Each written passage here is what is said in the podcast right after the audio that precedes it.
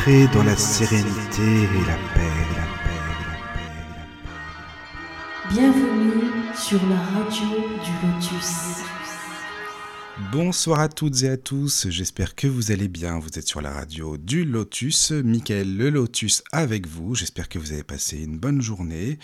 Eh bien, vous pouvez nous rejoindre comme d'habitude sur le chat ou alors vous pouvez également par mail à contact@laradiodulotus.fr, contact@laradiodulotus.fr ou bien sûr sur l'application également, l'application pour téléphone, c'est bien bien pratique parce que vous pouvez et nous écouter en direct et nous contacter sur donc l'application pour smartphone, la radio du Lotus, tout attaché. Vous avez un petit onglet euh, contact tout en bas. Et voilà, eh bien, envoyez-nous des petits messages, même des petits coucous. Et ce soir, nous allons parler d'un sujet qui n'est pas assez connu. Enfin, moi, je trouve qu'il n'est pas assez connu. Et justement, c'est très très bien parce que c'est notre invitée Marie-Joseph Garcia. Bonsoir Marie-Joseph. Bonsoir Michael. Tu vas bien? Oui, je vais très bien. Bon, ravi que tu sois avec moi. Vraiment, ça me fait plaisir que tu aies accepté l'invitation. Mais écoute, euh, je te remercie de l'avoir fait. Merci, merci. Donc voilà, nous allons parler ensemble des, de ce que l'on appelle les annales akashiques ou selon l'appellation les archives akashiques. Enfin, il y, a plusieurs appellations, tu vas nous en parler. Euh, eh bien, tout d'abord, est-ce que tu pourrais te présenter pour les auditeurs qui ne te connaissent pas? Quel est ton parcours, ton itinéraire? Et puis après, on va rentrer dans le vif du sujet des archives akashiques. Alors donc, je m'appelle Marie-Joseph Garcia, j'ai 61 ans et euh, j'ai fait euh, principalement ma vie professionnelle dans la communication et le commercial et ça a été, comment dire, une surprise pour moi-même de me retrouver dans ce que je fais aujourd'hui. Donc, alors souvent les gens me disent, oui, mais tu avais tes médiums, etc. Donc, oui, je l'étais quand j'étais enfant, mais on n'a pas forcément encouragé ça. Et du coup, j'ai tout mis de côté.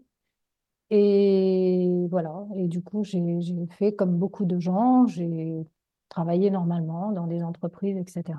Et puis, j'ai commencé à m'intéresser vraiment à la spiritualité euh, assez jeune. Je me souviens, euh, à 14 ans, je me suis retrouvée à la clinique pour me faire opérer de l'appendicite. C'était une super idée géniale de ma mère le soir de Noël.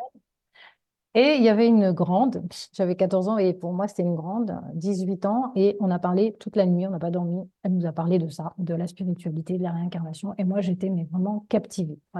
Ah oui, tu étais euh, vraiment à fond, à fond dans le sujet, quoi. Bah, c'est quelque chose que je découvrais, parce qu'on oui, ne parlait pas de ça chez moi, et, mais ça, ça m'appelait, quoi. Mmh, je comprends, c'est euh, intriguant en plus quand on ne connaît pas et tout, c'est vrai. Hein. Mmh. Voilà, donc euh, j'ai écouté ça avec beaucoup de, voilà, d'intérêt. Et puis, bon, voilà, la vie continue. J'ai continué ma scolarité, les études, etc., démarré le travail. Et puis, euh, et puis bah, il y a un moment donné, en 2011, donc j'ai fait des petits stages de développement personnel, etc. Et en 2011, je ne me retrouvais plus du tout dans, le monde professionnel. Je me sentais en décalage complet. Et donc, j'ai décidé d'arrêter de travailler. Donc, j'ai voulu créer euh, mon propre emploi, hein, être auto-entrepreneur. Et deux postes que j'ai voulu créer dans ce que je connaissais, puisque j'ai fait 15 ans de commercial, j'avais eu une entreprise également pendant 8 ans dans les arts graphiques. Et, euh, et donc, du coup, voilà, c'était des choses que, que, je ne découvrais pas. Hein. C'était vraiment pas un défi euh, à, que je ne pouvais pas relever. Et donc, j'ai voulu créer ces deux postes. La première chose, c'était d'acheter une petite imprimerie. Je connais ça. Ça n'a pas fonctionné. J'ai dit, bon, c'est que ce n'est pas le bon chemin. Euh, ensuite, euh, on m'a proposé une association pour, euh, pour, développer une gamme de cosmétiques bio. J'ai dit, ouais, super. Et puis, il s'est avéré que la personne n'était pas très, très honnête. Donc, j'ai dit, bon. Et là, je me suis retrouvée vraiment, pour la première fois de ma vie, à avoir plus aucun projet professionnel. Ah oui, c'était vraiment le ah ben là, ça a été, professionnel. Quoi. Bah, je ne savais plus quoi faire, en fait. Oui, je comprends. Oui. Je, je, ne pouvais plus travailler dans le monde du mmh normal. Je me sentais mais vraiment en décalage complet. Et donc là, je me suis dit, bon, eh bien, ma grande, tu vas te poser un peu et euh, tu vas voir ce qui se met en place. J'étais déjà dans, dans, les synchronicités puisque papa, euh, mon papa est décédé en 2009 et j'ai rencontré une, personne qui était médium qui me parlait beaucoup de tout ça. Euh, voilà, j'avais eu des visions aussi. Mon père est venu me voir après son décès Donc, euh, je l'ai accompagné euh, à HAD à la maison. Donc, du coup, j'ai pu suivre toutes ces étapes euh, de sa maladie.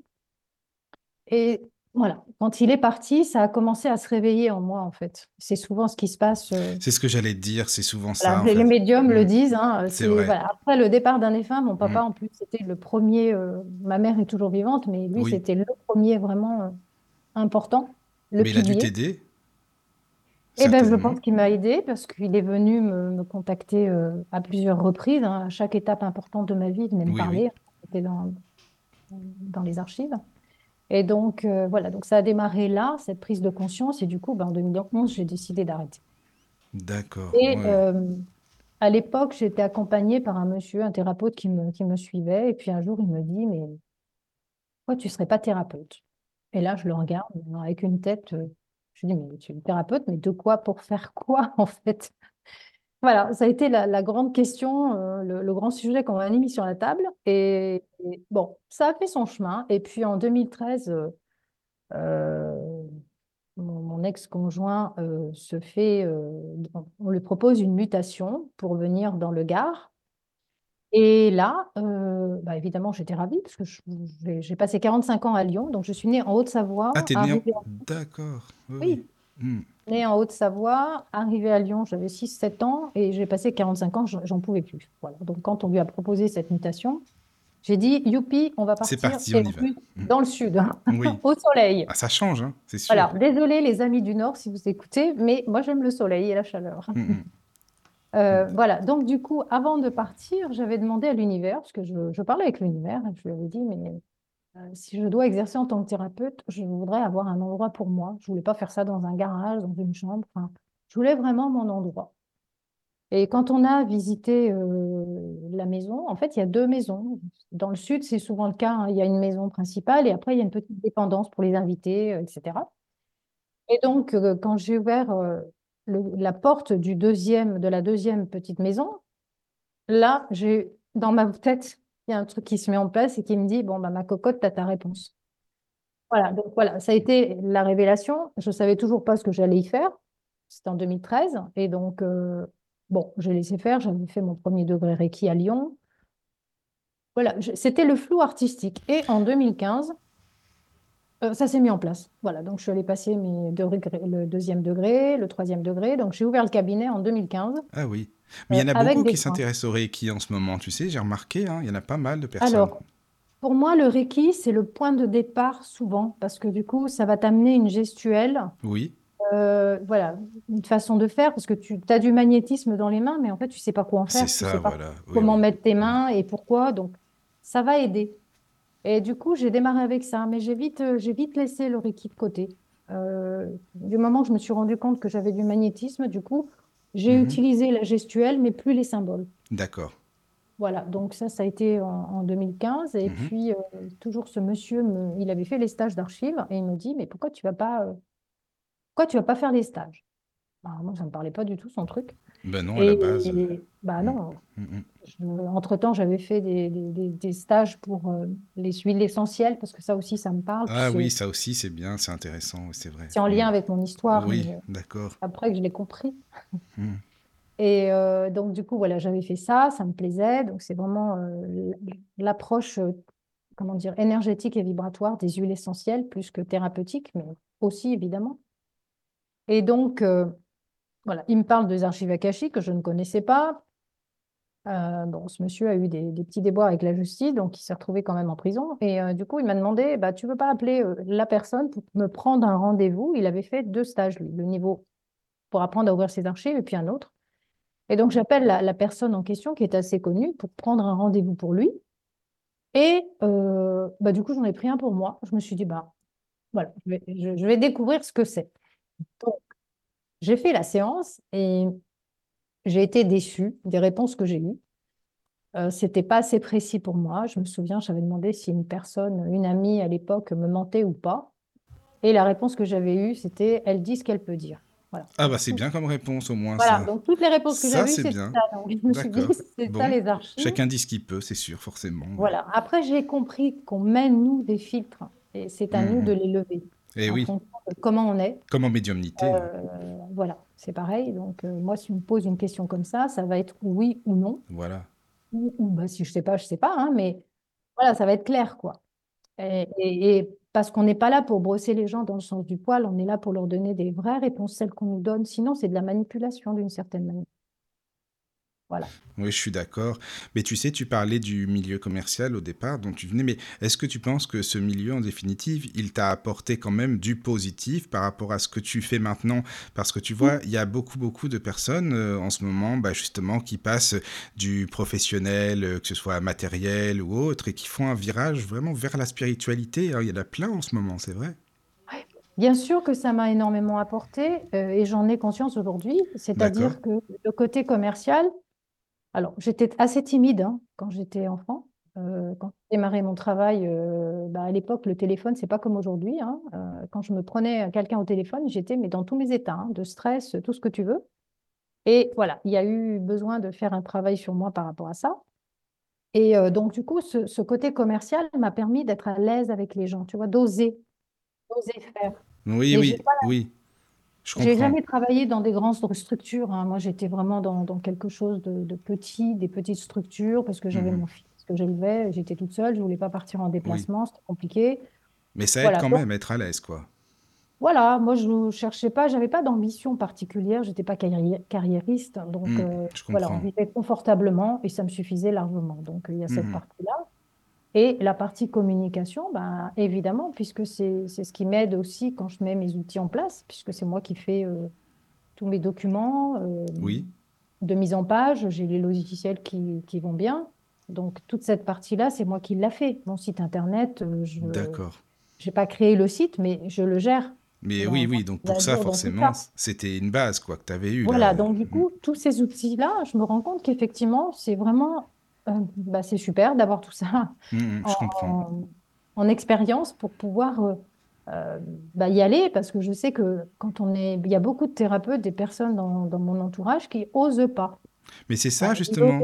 Exactement, tu vois, c'est vrai. Non, mais ce que tu dis, c'est que j'y pense souvent et je me dis, mais comment tu peux passer, comme bah, ça doit être compliqué quand même de passer de du commerce, de tout ce qui est matériel, à la spiritualité, ou même pour tes amis, ta- tes amis, pardon, ta famille. T'as pas de gens qui disent, mais enfin, qu'est-ce que tu fais, euh, ça, qu'est-ce que tu nous fais, tu Ah, vas ça a été, euh, ça a été un grand virage, hein, parce que Ah oui, ça. il y a eu la partie com commerciale, j'ai été attachée parlementaire aussi, donc tu vois un peu le virage. Tout le monde politique euh, lyonnais, euh, donc c'est sûr que quand tu leur parles de, de la spiritualité, bon, j'ai mis ça en place une fois que j'avais déménagé, donc tout le réseau lyonnais que j'avais, je l'ai plus du tout. Ça a été terminé. Ah, carrément, quoi, plus rien. Ah bah oui, Hmm. oui, oui, bah, Ah oui. En fait, il faut vraiment vouloir, parce que si tu veux, voilà, c'est ça, c'est un La truc. euh, foi. la foi, oui, c'est ça, c'est ça. C'est la Hmm, foi, c'est ça. vraiment être animé par cette foi et de savoir que c'est ton chemin, tu le sais, tu le sens. Et euh, c'est, ma façon d'être, hein, euh, quand je, quand je suis convaincue de quelque chose et que ça résonne en moi, euh, je vais y aller. Mon mari, mon ex-mari à l'époque, il voulait pas du tout parce qu'il n'était pas du tout là-dedans. Et euh, bah, voilà, ça lui faisait peur que je fasse ça. Et un jour, je lui ai dit, mais que tu veuilles ou que tu veuilles pas, je le ferai quand même. C'est ce que tu ressens toi, donc c'est ta vie, tu fais ce que tu ressens, c'est tout. c'était ma voix. Mais oui, euh, c'est ça, quoi. Hmm, ce qui est on est normal. tout le long. D'accord. Et alors, comme formation, tu as fait, donc tu disais du, du Reiki, hein, tu as fait euh, J'ai pas fait beaucoup de stages. hein. D'accord. Mhm. J'ai j'ai fait les Reiki, euh, Mhm. les, les, les, les- les, euh, pardon, les huiles essentielles, Oui, donc la partie euh, énergétique et vibratoire. Et ensuite, bah, en 2016, donc suite, pour continuer l'histoire, donc en 2015, ben, pas trop convaincu des résultats des messages, voilà, mais par oui. contre, j'ai ressenti cette belle énergie de connexion. Là, j'ai eu l'impression d'être dans un cocon pendant quelques heures après. Ah oui. Donc euh, voilà. Et Donc ça, déjà, c'est positif, hein, par contre. Voilà, mais je ne comprenais pas trop. Et ce monsieur m'en parlait régulièrement, tu devrais y aller, tu devrais y aller. Et moi, oui, oui, oui, oui, bon, moi, ça ne me parlait pas, son truc, donc je ne voulais pas y aller. Et un matin, en 2016, je me suis réveillée et j'ai eu envie d'aller faire les stages. Ça s'est passé comme ça chez moi parce que c'était prêt, c'était mûr. Et là, je suis allée donc à Lyon faire mes stages euh, pour apprendre. Il y en avait quatre en tout. Euh, donc le premier, donc pour apprendre à ouvrir ses propres archives. Euh, et il y en avait deux, donc après, il y en avait un autre pour être praticien, ce que je fais aujourd'hui, et il y avait deux autres qui étaient plus du développement personnel, où on, voilà, on faisait des ateliers avec les archives ouvertes, dans cette connexion-là. Et, et j'ai fait ça en deux, en deux temps. D'abord pour apprendre à ouvrir les miennes, expérimenter ça. Donc, j'ouvrais les archives tous les jours, et ensuite, je suis retournée en novembre sur Lyon pour pour faire la suite. Pour faire la suite. Alors justement, parce que comme tu parles d'ouverture des, des, archives akashiques, peut-être qu'on peut expliquer euh, que, sont les, les archives akashiques, les annales akashiques? Qu'est-ce que c'est que, cette chose Voilà, exactement, c'est ça. C'est ça. Alors, il faut déjà adhérer à l'idée de la réincarnation. Si on n'y adhère pas, euh, c'est un peu mal barré. C'est hein. bon, bah, ça va pour moi, c'est parfait. Tout va bien. Voilà, donc je préfère prévenir les auditeurs. Mais tu as raison, tu as raison de le dire. Parce que en fait, qu'est-ce que c'est que les, archives akashiques? C'est, alors il y a plusieurs noms. Hein. C'est les archives, les mémoires, les annales. Moi, je l'appelle le livre de vie également. J'aime bien. C'est bien cette appellation. Ouais, c'est sympa. Mm. Bah, ça change. Euh, c'est l'enregistrement des mémoires de toutes les vies passées, mais aussi de maintenant, depuis la conception jusqu'à notre mort. Entre deux, il n'y a rien. Alors, il y a, c'est pas enregistré, euh, dans les archives akashiques. Après, il y a d'autres moyens d'y accéder par l'hypnose ou d'autres techniques. On peut, entre deux, hein, ou la médiumnité. Euh, mais dans les archives akashiques, euh, on ne peut pas y accéder. Je ne peux pas ouvrir les archives d'un défunt, que ce soit un ah animal, personne. On peut pas. C'est que la personne quand elle est incarnée, toutes ses vies. Tout ce qui est vivant. Tout ce qui est vivant, voilà. Tant que c'est vivant, de la conception jusqu'au décès. D'accord. Voilà. Donc tout est enregistré dans un champ euh, énergétique et vibratoire euh, qui, est, euh, qui est autour de nous en fait, parce que on ne voit pas, on, ne voit pas, on a l'impression que c'est vide, mais en fait tout est plein. Je ne vais pas repartir dans la physique quantique parce que c'est pas du tout ma spécialité. Je suis pas, voilà, pas calée là-dedans. Mais voilà, c'est une différence de, de densité et de fréquence. Donc du coup, les archives, c'est enregistré dans une certaine fréquence à des endroits euh, voilà, qui sont autour de nous, en nous également. Il y a une copie des, archives dans notre ADN. Euh, il y aurait quatre copies. Et donc, on, peut, on peut y accéder. Voilà, on peut y accéder en se mettant en conscience modifiée. Donc, c'est-à-dire que nous, on va monter nos fréquences, nos fréquences vibratoires pour pouvoir accéder à ce champ. Alors, pour les plus sceptiques, je leur dis, le Wi-Fi, on voit rien et il y a plein d'informations qui se baladent de partout. Si on peut voir, euh, on verrait qu'il y, en a, il y a des choses de partout. oui, voilà, on est entouré de ça. C'est partout, partout. On est entouré de ça. Oui, oui. Donc, bah, les archives, c'est pareil. C'est enregistré à un endroit sur le plan vibratoire et on peut, on peut y accéder. Mais est-ce qu'on pourrait dire que c'est le gros, gros disque dur de la planète? C'est pas, non, on peut pas dire ça. Ou un disque dur de, chaque personne? Enfin, tu vois, e-, essayer d'expliquer ça. Tu penses par rapport à, comme si on prenait un disque dur comme euh, comme base, puisque ça enregistre des mémoires. Déjà, il y a, y a, deux types d'archives. Il y a les archives akashiques de la planète, Gaïa. D'accord. On va y revenir dessus puisque je les ai ouvertes à un moment donné. Et il y a les archives akashiques bah, des personnes, des animaux, voilà, de tout ce qui est vivant. J'ai aussi ouvert mhm. les archives d'un rocher. Hein. Ça peut surprendre. Ah oui, euh, non, mais non, c'est pas non. J'aime bien expérimenter et donc j'ai ouvert les archives d'un rocher parce que c'est vivant, même si c'est euh, euh, c'est vivant d'une certaine manière, mais c'est pas dans les mêmes dans la même fréquence que, que nous. Et dans l'évolution dans l'évolution spirituelle, on va commencer par le minéral, le végétal, l'animal et l'humain c'est l'évolution euh, de la vie. Donc, du coup, bah, il y a un enregistrement et voilà, j'avais pu, euh, j'avais pu voir ça. Donc, euh, quel est l'intérêt d'aller d'aller fouiner Voilà, d'aller fouiner là? Voilà. Bah, moi, en tout cas, c'est comme ça que je le propose aux personnes qui viennent me voir ou qui m'appellent. C'est moi, je ne vois pas l'intérêt d'aller passer son temps, une heure de séance, par exemple, à aller visiter les vies antérieures. Moi, franchement, c'est c'est même pas ce que je fais pour moi. Parce et tu, que... tu, sais que c'est les gens qui aiment bien faire ça, pourtant, ils sont à fond. C'est vrai, il y en a beaucoup qui disent Oh, j'aimerais bien voir ce que j'étais, qui j'étais. Oui, mais il faut, se dire une chose c'est que si on est là aujourd'hui, c'est qu'on a fait des jolies vies, mais on a fait aussi des crasses. C'est ça, je suis d'accord. Et des vies moins sympas, et qu'on est là pour réparer, pour grandir et pour s'élever. Oui. Mm, mm. Ouais, j'ai fait une jolie vie, des jolies vies, euh, j'en connais quelques-unes, mais j'en ai aussi fait des moins sympas. Euh, voilà, donc faut, faut rester humble dans ce, dans ce qu'on est là. Et euh, une vie humaine, ben, c'est pour nous permettre d'évoluer en nettoyant, en libérant, en guérissant à travers, euh, à travers ce qu'on est et ce qu'on vit. Et j'ai envie de dire que tout ce qu'on n'a pas réglé dans d'autres vies, on va le retrouver dans le transgénérationnel. Voilà, ce que j'ai pu remarquer dans les séances. Voilà, des blessures d'âme, parce que bon, c'est quand même principalement C'est souvent ça. ça, oui, tu as raison. Voilà, des ça, blessures d'âme qui n'ont pas été résolues euh, Mm. dans d'autres vies, et ben on va les retrouver dans la lignée familiale pour que on puisse. Et dans une fratrie, il y a souvent le vilain petit canard, la personne qui est désignée et qui va se coller tout le truc. Et c'est pas du tout confortable comme situation, puisque euh, eh ben, on est un peu différent des autres, à l'écart. Euh, on est pris un peu à partie. Ça a été mon cas sur une fratrie de quatre. J'ai toujours dit, je suis l'extraterrestre de la famille. Euh, bon, voilà, j'ai vraiment, je le ressens vraiment, euh, je suis en, en décalage avec les autres, mais si j'étais pas en décalage, je verrais pas les choses et je pourrais pas les régler. Oui, forcément, oui, c'est important de savoir ce qui se passe dans sa famille, que ce soit autour de, de soi, ou pour Bah, comprendre, pour mieux se comprendre. tu te rends compte que souvent, on est dans des schémas d'autosabotage, Oui, voilà. des schémas répétitifs, Mm, mm. des blocages, des peurs. Moi, à un moment donné, quand je devais prendre, faire ce choix de vie euh, qu'on m'avait suggéré de faire, euh, bah, j'y arrivais pas. Et on me dit, mais va travailler sur tes peurs. C'était, c'était mes peurs, celles de ma mère, de mon père, de, de mon mari à l'époque, de tout le monde en fait. Mais moi, moi, je n'avais pas peur. Je savais que j'étais guidée, accompagnée et aidée, parce que c'est, on est, on n'est pas seul. Non, non, c'est sûr. voilà, il y avait toutes ces peurs que, que je portais en moi, et ben, ça a été un travail que j'ai fait pour justement passer ce cap, pour aller au-devant, donc avec Oui, différentes oui, oui. techniques.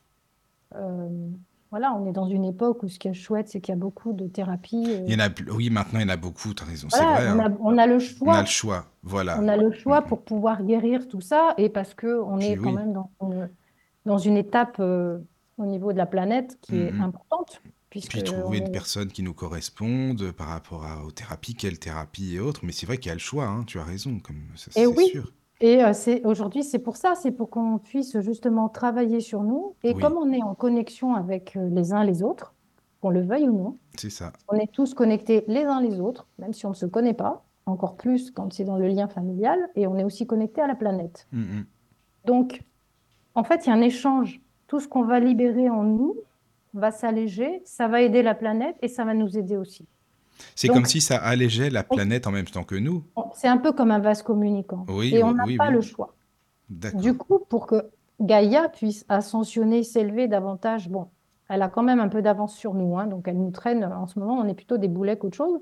Mais voilà, elle va nous traîner pour que on puisse, euh, tu vois, s'alléger. C'est comme si elle tirait un train, nous, on est derrière. Donc, Oui, euh, oui, elle oui. pousse à- avec ses vibrations plus fortes et plus hautes à, à être mal et à se dire, mais bon sang, que- comment ça se fait que je suis mal? Je vois dans Mais les... c'est ça, en fait, c'est vrai. Non, mais ce que tu dis, tu sais, j'y pense souvent. Je me dis, il y a plein de personnes qui sont pas bien en ce moment, qui sont fatiguées, qui sont malades ou quoi, qui sont. Mais parce que la, la Terre, elle augmente de vibration, forcément, donc faut suivre aussi. C'est c'est pas simple tout le temps non plus, quoi.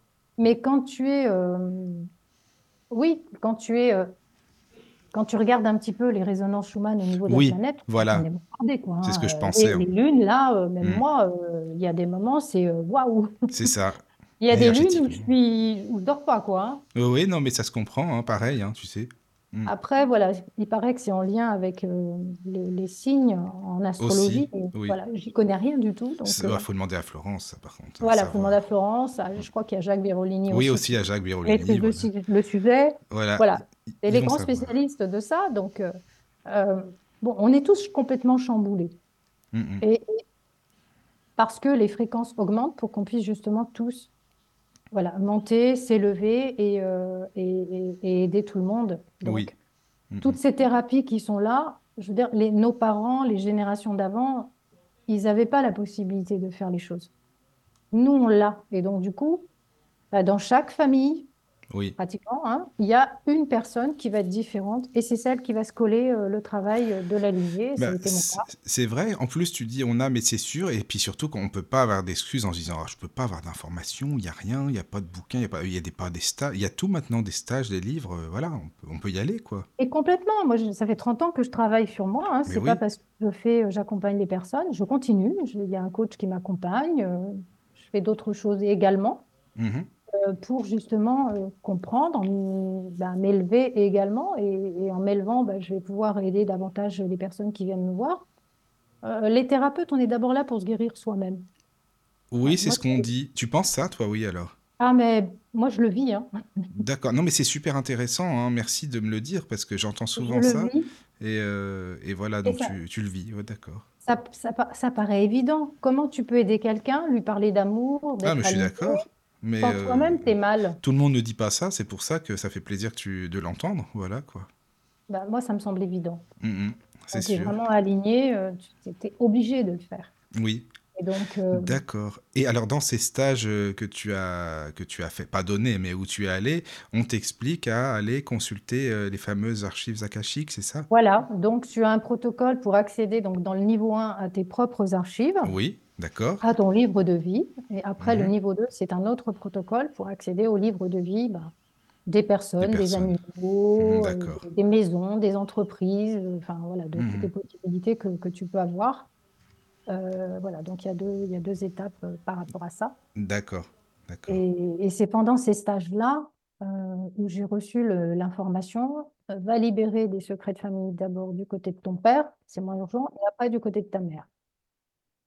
Et là, je me suis dit, c'est quoi ce truc? Mais oui, qu'est-ce que c'est que ce truc? Et voilà. Je, je- je me suis dit, mais c'est quoi ça? Je, débarquais parce c'est que vrai, oui. Hmm. j'en avais pas vraiment entendu, j'en avais entendu parler, mais moi, je ne sentais rien de particulier. Et donc, euh, quand je suis rentrée de mes stages, bah, j'ai commencé à poser des questions. Oui. Mhm. Et effectivement, euh, donc j'ai commencé par le, le transgénérationnel du côté de mon père. Et là, je me suis rendu compte en remontant le fil que mon fils, suivez bien, hein, Oui, oui, ça va. mon fils est la réincarnation de mon grand-père que je n'ai pas connu. Ah, ça, c'est bien, c'est a quelque Mon chose à père ne l'a pas connu. Voilà. Hmm, Et, oui. et, et, et ça, je ne savais pas à l'époque, puisque papa est décédé en 2009. Mon père est décédé donc en 2009, le jour de l'anniversaire de mon fils, Ah, c'est fou, ça. 17 D'accord. septembre. Donc, il y a Et là, chose tu te dis, Hmm. bah, y a, voilà, moi, j'étais pas là-dedans, mais c'est après où j'ai compris qu'effectivement, il y avait ce Ah oui, lien-là. D'accord. Ah oui, non, mais là, c'est intriguant quand même, faut le dire, c'est pas pour rien, ça, c'est sûr. C'est sûr. Voilà, donc du coup, j'ai découvert que son père, euh, son père actuel était son bourreau à l'époque, parce que bon, on Oui. te montre pas des trucs euh, super sympas, hein, c'était quand même Hmm. quelque chose de dur, ce qu'il avait vécu. D'accord. Et euh, voilà, donc j'ai fait ce que je pouvais faire au niveau de, de ce travail-là, de nettoyage. Oui. Il y a eu pas mal de décès après, ça a bougé, donc moi je le voyais bien. Évidemment, je n'ai pas dit à ma famille ce que je faisais, parce que Non, c'est ça, quoi. Je comprends. voilà, les D'accord. sorcières, on les brûle plus, mais Oui, on les... on les a heureusement encore. On- Mais bon, il y a des à préjugés époque, quand euh, même. oui. Voilà, c'est ça. Tu sais, tu sais, Marie-Jo, on peut faire une petite, parce qu'on fait ça à la radio souvent, on fait une petite pause musicale et puis on revient Ouais, juste après, si tu veux bien. Comme avec ça, plaisir. euh, on laisse un peu le suspense pour les auditeurs. C'est bien, c'est important. À tout Je te dis à tout de suite, voilà. Entrez dans la sérénité et la paix, la paix, la paix, la paix. Bienvenue sur la radio du Lotus. Nous revoici, nous revoilà après cette pause musicale. Eh bien, je suis toujours avec euh, Marie-Joseph Garcia Breux. Coucou, toujours là. Suis toujours là. Voilà, voilà.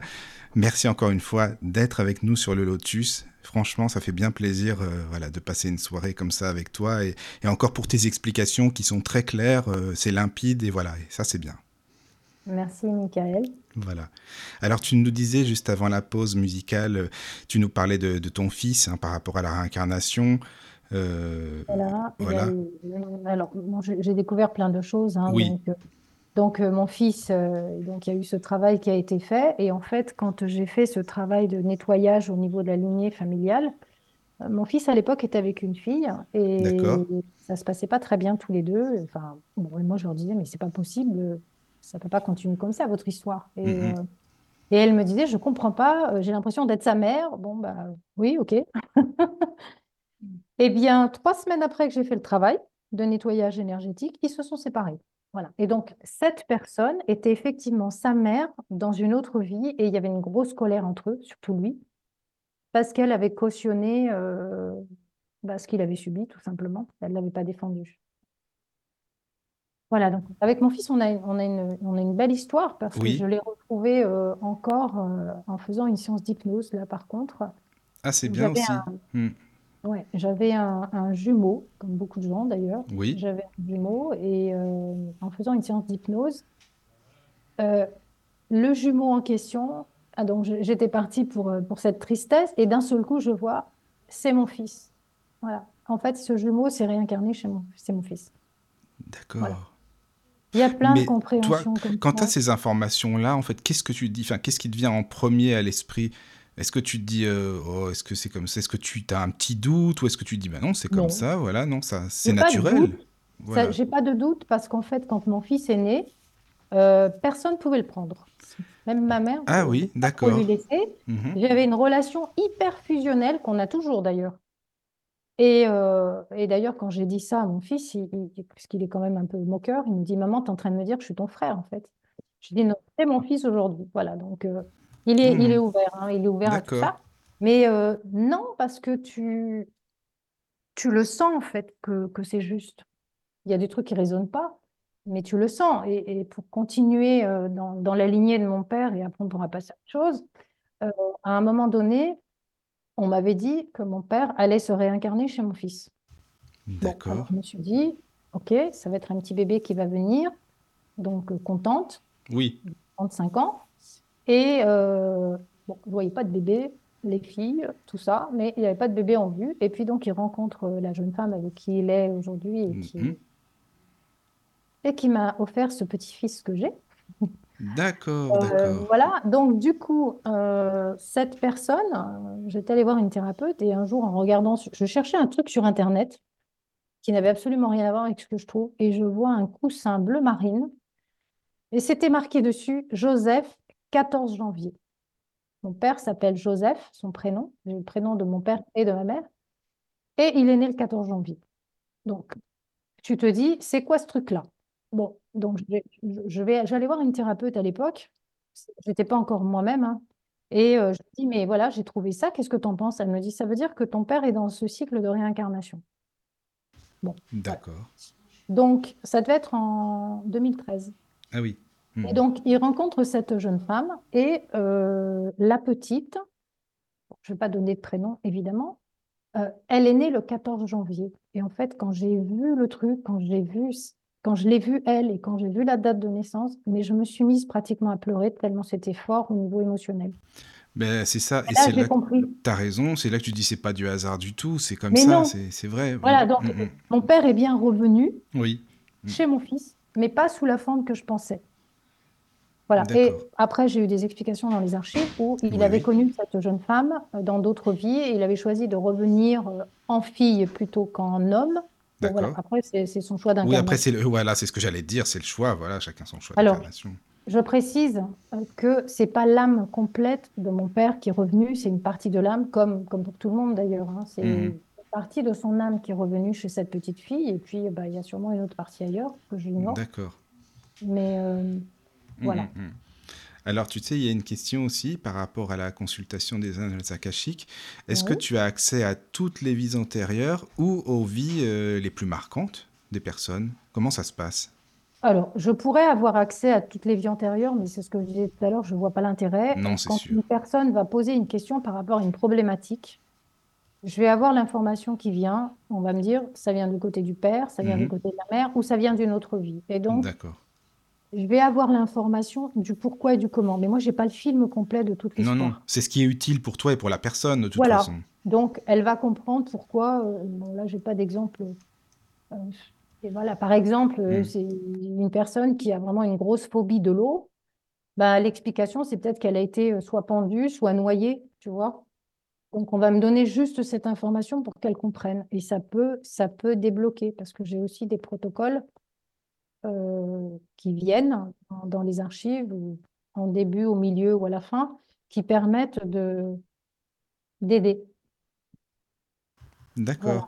Mais est-ce que Donc, tu euh, dois te mettre dans un, état, par exemple, euh, oui, comme euh, médiumnique, euh, chacun pourrait y accéder euh, en faisant je me mets en conscience modifiée, c'est-à-dire que j'ai un protocole, donc Mhm. c'est un protocole qu'on m'a donné, hein, Oui, oui. que j'ai reçu en stage, et euh, ce protocole est encodé vibratoirement, et c'est ce qui fait qu'on se met en conscience modifiée.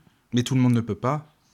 Ben si, Non, non, j'ai c'est une question par rapport au stage, quoi. Si quelqu'un va à un stage et qu'il n'a pas la possibilité. C'est comme la médiumnité, tout le monde euh, n'est pas forcément, non pas médium, mais a des capacités, tu vois ce que je veux dire? Est-ce que c'est pareil J'ai envie de dire que euh, bon, ah, faut déjà, quand on se sent appelé par ça, c'est déjà un premier pas. C'est sûr, déjà, qui, oui, c'est vrai. que tu trouves euh, voilà, dans la rue qui se balade, tu vas Hmm, lui proposer un stage, ça va pas lui parler. Mais ça.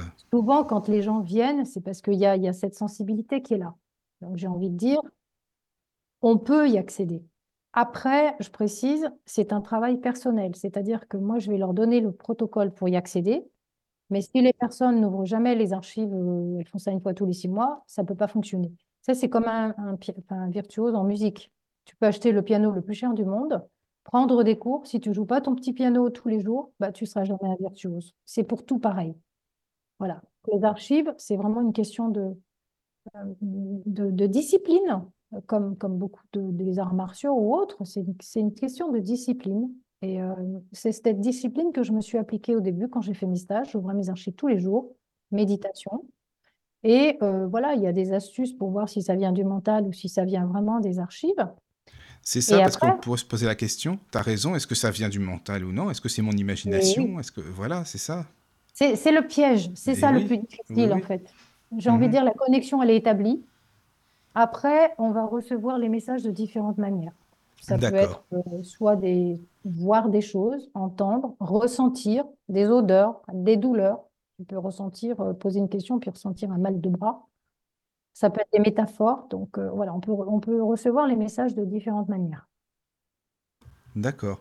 Mais Et euh, le fait de, de recevoir nous-mêmes des messages euh, de nos archives à nous, enfin à- akashiques, oui, est-ce que bah, les avantages et les inconvénients, qu'est-ce que ça peut avoir en fait?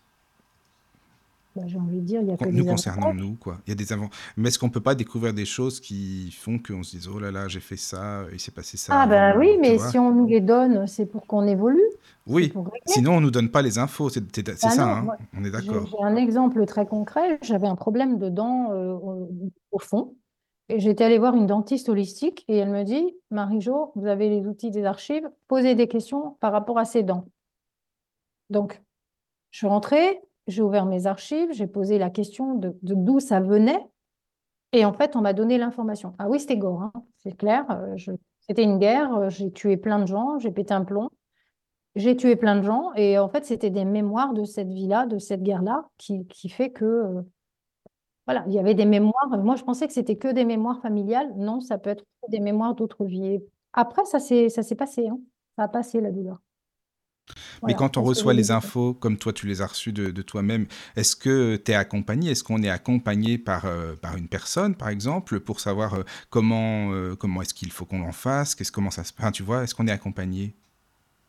Non, enfin, quand non? tu es en stage, je vais accompagner les personnes en stage pour leur expliquer, euh, voilà, ça dure deux jours. Mais quand tu es toi tout seul euh, ou tout seul euh, en train de le faire, C'est bah toi qui es avec toi-même, c'est toi, c'est tout, hein, c'est Euh, ça? oui, oui. Et bah, ça veut dire qu'il y a peut-être un travail de pardon à faire, qu'il y a besoin de voir ça pour, pour comprendre les choses, pour libérer. D'accord, d'accord. Non, mais c'est important, hein, tu sais, de ça, savoir que oui, c'est voilà, nous-mêmes, on ça. Voilà. Mm. ça peut ne pas être agréable, effectivement, à, à recevoir comme information, mais il faut aussi accueillir le fait et se dire, bon, ok, j'ai été une, une vraie euh, pourriture dans une autre vie, mais c'était une autre vie. Je suis là pour réparer C'est ça. C'est ce qui compte, c'est maintenant. Ce qu'on- Qu'est-ce qu'on fait? On est là pourquoi? Comment réparer? Ci et là. Oui, oui, oui, tu as raison, Voilà, c'est pas de, de, de se, de- voilà, de focaliser, de cristalliser sur d'autres vies pour, euh. Oui, oui. euh, enfin, voilà, moi, pour moi, c'est pour ça que je le dis aux gens, voilà, travaillons sur maintenant, faisons un peu le point de, des blocages que l'on peut avoir, des schémas d'auto-sabotage, enfin voilà, Oui. toutes les problématiques, pourquoi vous êtes toujours dans les mêmes situations, vous rencontrez toujours les mêmes gens au niveau travail, au niveau perso, enfin, c'est Mhm. ça le plus important. D'accord. Mais qu'est-ce que Qu'est-ce qui a fait que toi, tu, euh, dans ta vie, tu t'es dit, oui, oui, c'est sûr, ça existe, c'est la véracité des annales akashiques, c'est pas rien. Je veux dire, ça me parle. C'est pas, euh, c'est pas des hallucinations, des trucs qui viennent comme ça dans la tête, comme on disait tout à l'heure. euh, c'est pas un mirage, quoi. C'est vrai, c'est, ça existe. Comment, c'est, qu'est-ce qui t'a fait, euh, fait-il même avant, même avant de faire mes stages, Oui, il faut savoir qu'on peut recevoir des informations, des archives akashiques, même sans faire un protocole, même sans rien. d'accord. Moi, j'avais déjà reçu des informations, sauf que je savais pas du tout que ça venait de là. Tu vois? Ça, ça a été euh, voilà, un peu, un peu le parcours de ma vie. De temps en temps, euh, pouf, une information, tu comprends, et, et en fait, ça vient de là. Donc, j'ai envie de dire que le protocole va te permettre d'y aller quand tu Oui. veux et Mhm. d'y rester le temps que tu veux. D'accord, oui, oui, je comprends, mais c'est super Voilà. intéressant, vraiment. C'est vraiment, euh, tu vois, même par exemple, je me dis, est-ce que dans les états modifiés de conscience, on y va sans le savoir, par exemple Bien sûr. Oui, Mais d'accord. oui, il y a, y a différents. euh, oui, il y a, y a différentes. euh, enfin, comment dire? On, on peut y accéder de, de différentes manières. On n'est pas obligé d'avoir un protocole. Moi, je peux aller dans mes archives sans un protocole. Je sais y aller. Je sens, j'y vais, je me prépare. Mais aujourd'hui, comment, comment dire? C'est extrait d'enseignements anciens. Ça faisait partie des enseignements ancestraux et, et- et anciens et sacrés. Les archives akashiques, comme beaucoup de, des techniques qu'on a aujourd'hui, hein, d'ailleurs. Oui, oui, c'est pas d'aujourd'hui, c'est sûr. Mm. Non, tout, tout ça vient de ces époques-là. Et, et, euh, sauf qu'à l'époque, une certaine partie, catégorie de personnes, c'était leur vie complète qui, qui, qui passait à, Oui. à évoluer, à, à recevoir, à transmettre. Mhm. Aujourd'hui, on n'est plus du tout dans les mêmes fréquences, on n'est plus du tout dans la même vie. Comment tu peux, en deux jours ou trois jours, mettre des gens, euh, comment dire, les préparer comme eux étaient préparés à l'époque pour qu'ils puissent accéder à ça? Non, je suis d'accord, c'est sûr. C'est pour ça qu'on a ce protocole-là. Euh, il y en a plein de protocoles différents, hein. Chacun Oui, oui. va, euh, va faire comme il le veut, comme il le veut. Mais ça permet d'aller plus vite. Parce Mhm. que nous, aujourd'hui, nos fréquences, elles peuvent les accueillir. C'est ça, on est prêt, quoi. On est plus prêt. Et, Mhm. et, euh, et après, on va retrouver, voilà, on n'est plus obligé de, de- de faire tout ce parcours initiatique comme ils ont fait, eux, à l'époque. Oui, oui, oui.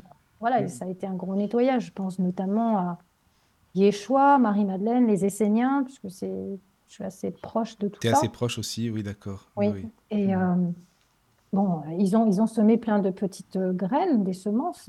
Ah ben ça, c'est sûr qu'ils sont pas venus pour rien, ça, c'est vrai, oui. Je suis d'accord. Voilà. Et, et là, euh, là bon, je lis des livres sur des enseignements un peu enfin, différents, mais tout se rejoint. Et Oui, on est vraiment dans une ère où pendant 2000 ans, euh, je crois que ça a démarré en 2012, il y a la flamme violette de Saint-Germain et Yeshua Ah et Marie oui, qui sont, vraiment présents oui, oui, oui, oui, oui, c'est vrai, oui. Oui, oui, pour nous aider à justement euh, Mais ça, c'est vrai, on le ressent bien hein, en ce Mais moment. oui. euh, je suis d'accord, alors là, c'est sûr. Enfin, tu Mhm. te dis, en 2024, ils sont hyper présents. Bah, toutes les petites Oui. graines qui ont été semées dans les, dans les guerriers, guerrières de lumière, euh, Oui, oui.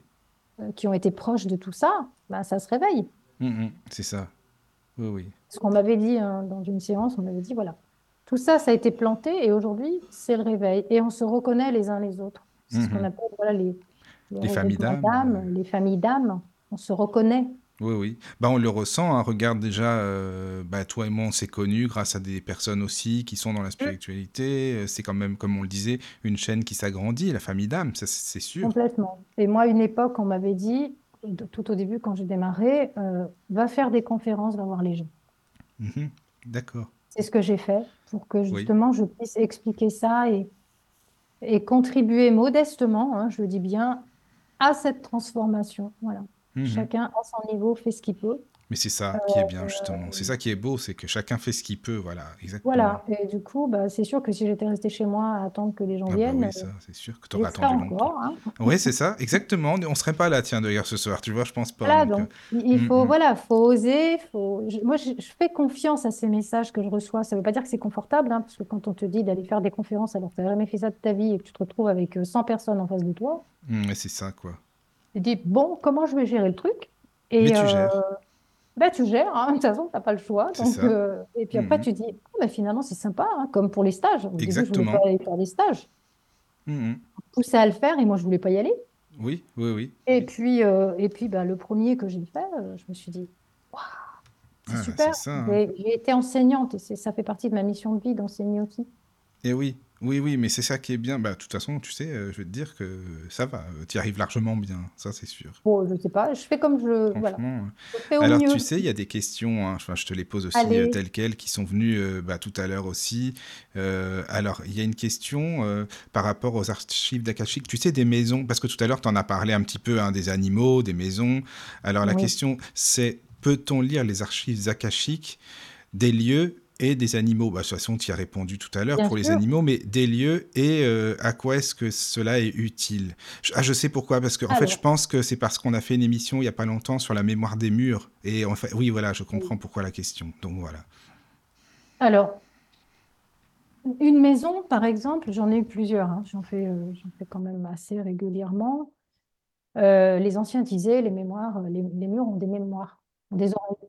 hein, voilà. Donc, c'est pas les murs en eux-mêmes, c'est c'est l'enregistrement vibratoire. Et je vais vous donner l'exemple, c'est une des premières maisons que j'ai faites. C'était une amie qui voulait vendre sa maison et comme elle était dans le coin, j'y suis allée. Et je rentre chez elle et je me sens mais hyper mal. Pourtant, c'était joli, propre, enfin voilà, pas du tout euh, un squat ni rien. hein. Je me suis dit, mais pourquoi je me sens mal? Elle, elle sentait rien. Pourtant, elle sent les, les entités. En fait, il y avait plein d'entités. Donc, quand j'ai ouvert les archives de la maison, elle voulait vendre sa maison, elle n'y arrivait pas. Elle avait fait venir un géobiologue, enfin plein de gens, parce qu'elle est dans ce, truc. Et ça ne fonctionnait pas. Et donc, j'ouvre les archives. Et là, grande surprise, euh, c'était une fermière cruelle dans une autre vie. On m'avait montré un pendu dans le grenier. Euh, et en fait, elle avait, voilà, elle avait été très méchante avec les animaux. Dans cette vie, elle ne mange pas de viande, elle tue même pas une fourmi, pour dire. Et, et en fait, euh, quand elle a su tout ça, bah, elle s'est mise à pleurer en demandant pardon, bien sûr, pour toutes ces âmes qui étaient emprisonnées. Et en fait, on a, en ouvrant les archives, on a fait partir toutes ces âmes qui étaient emprisonnées chez elle, en lien avec son histoire à elle. D'accord.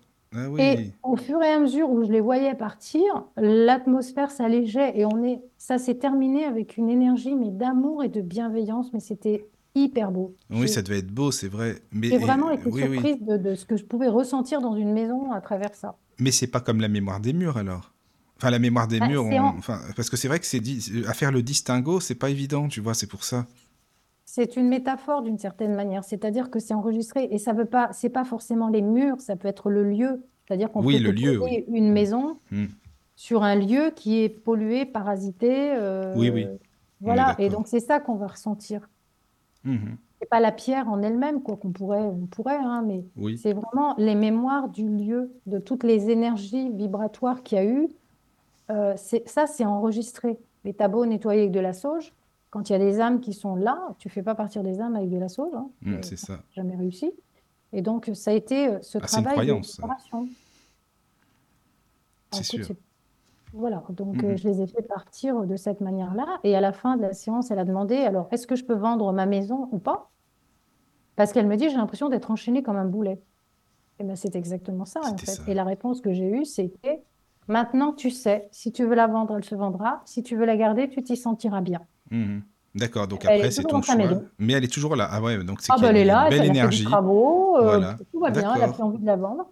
D'accord, Voilà, d'accord. Ah oui, non, mais c'est, tu vois, merci pour, pour vraiment, c'est, des bonnes, euh, oui, oui, voilà, c'est des bons exemples parce que on en parle souvent, tout ça, même à la radio, là, tu vois, de la mémoire des murs, des maisons et tout, les lieux, la purification, protection et tout, donc euh, voilà. Attention, je précise, il y a des choses qu'on peut ouvrir euh, et régler avec les archives. Quand le lieu, euh, il y a de l'eau sous la maison, quand il y a des, Ah oui, d'accord. voilà, Mhm. des, des- comment dire, des canalisations, des égouts, des choses comme ça, là, on est dans un autre registre et une séance d'archives, euh, ça suffit pas, quoi.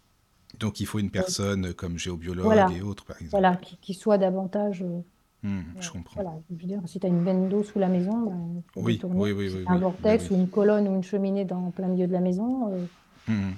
je vais pas le régler moi dans les archives.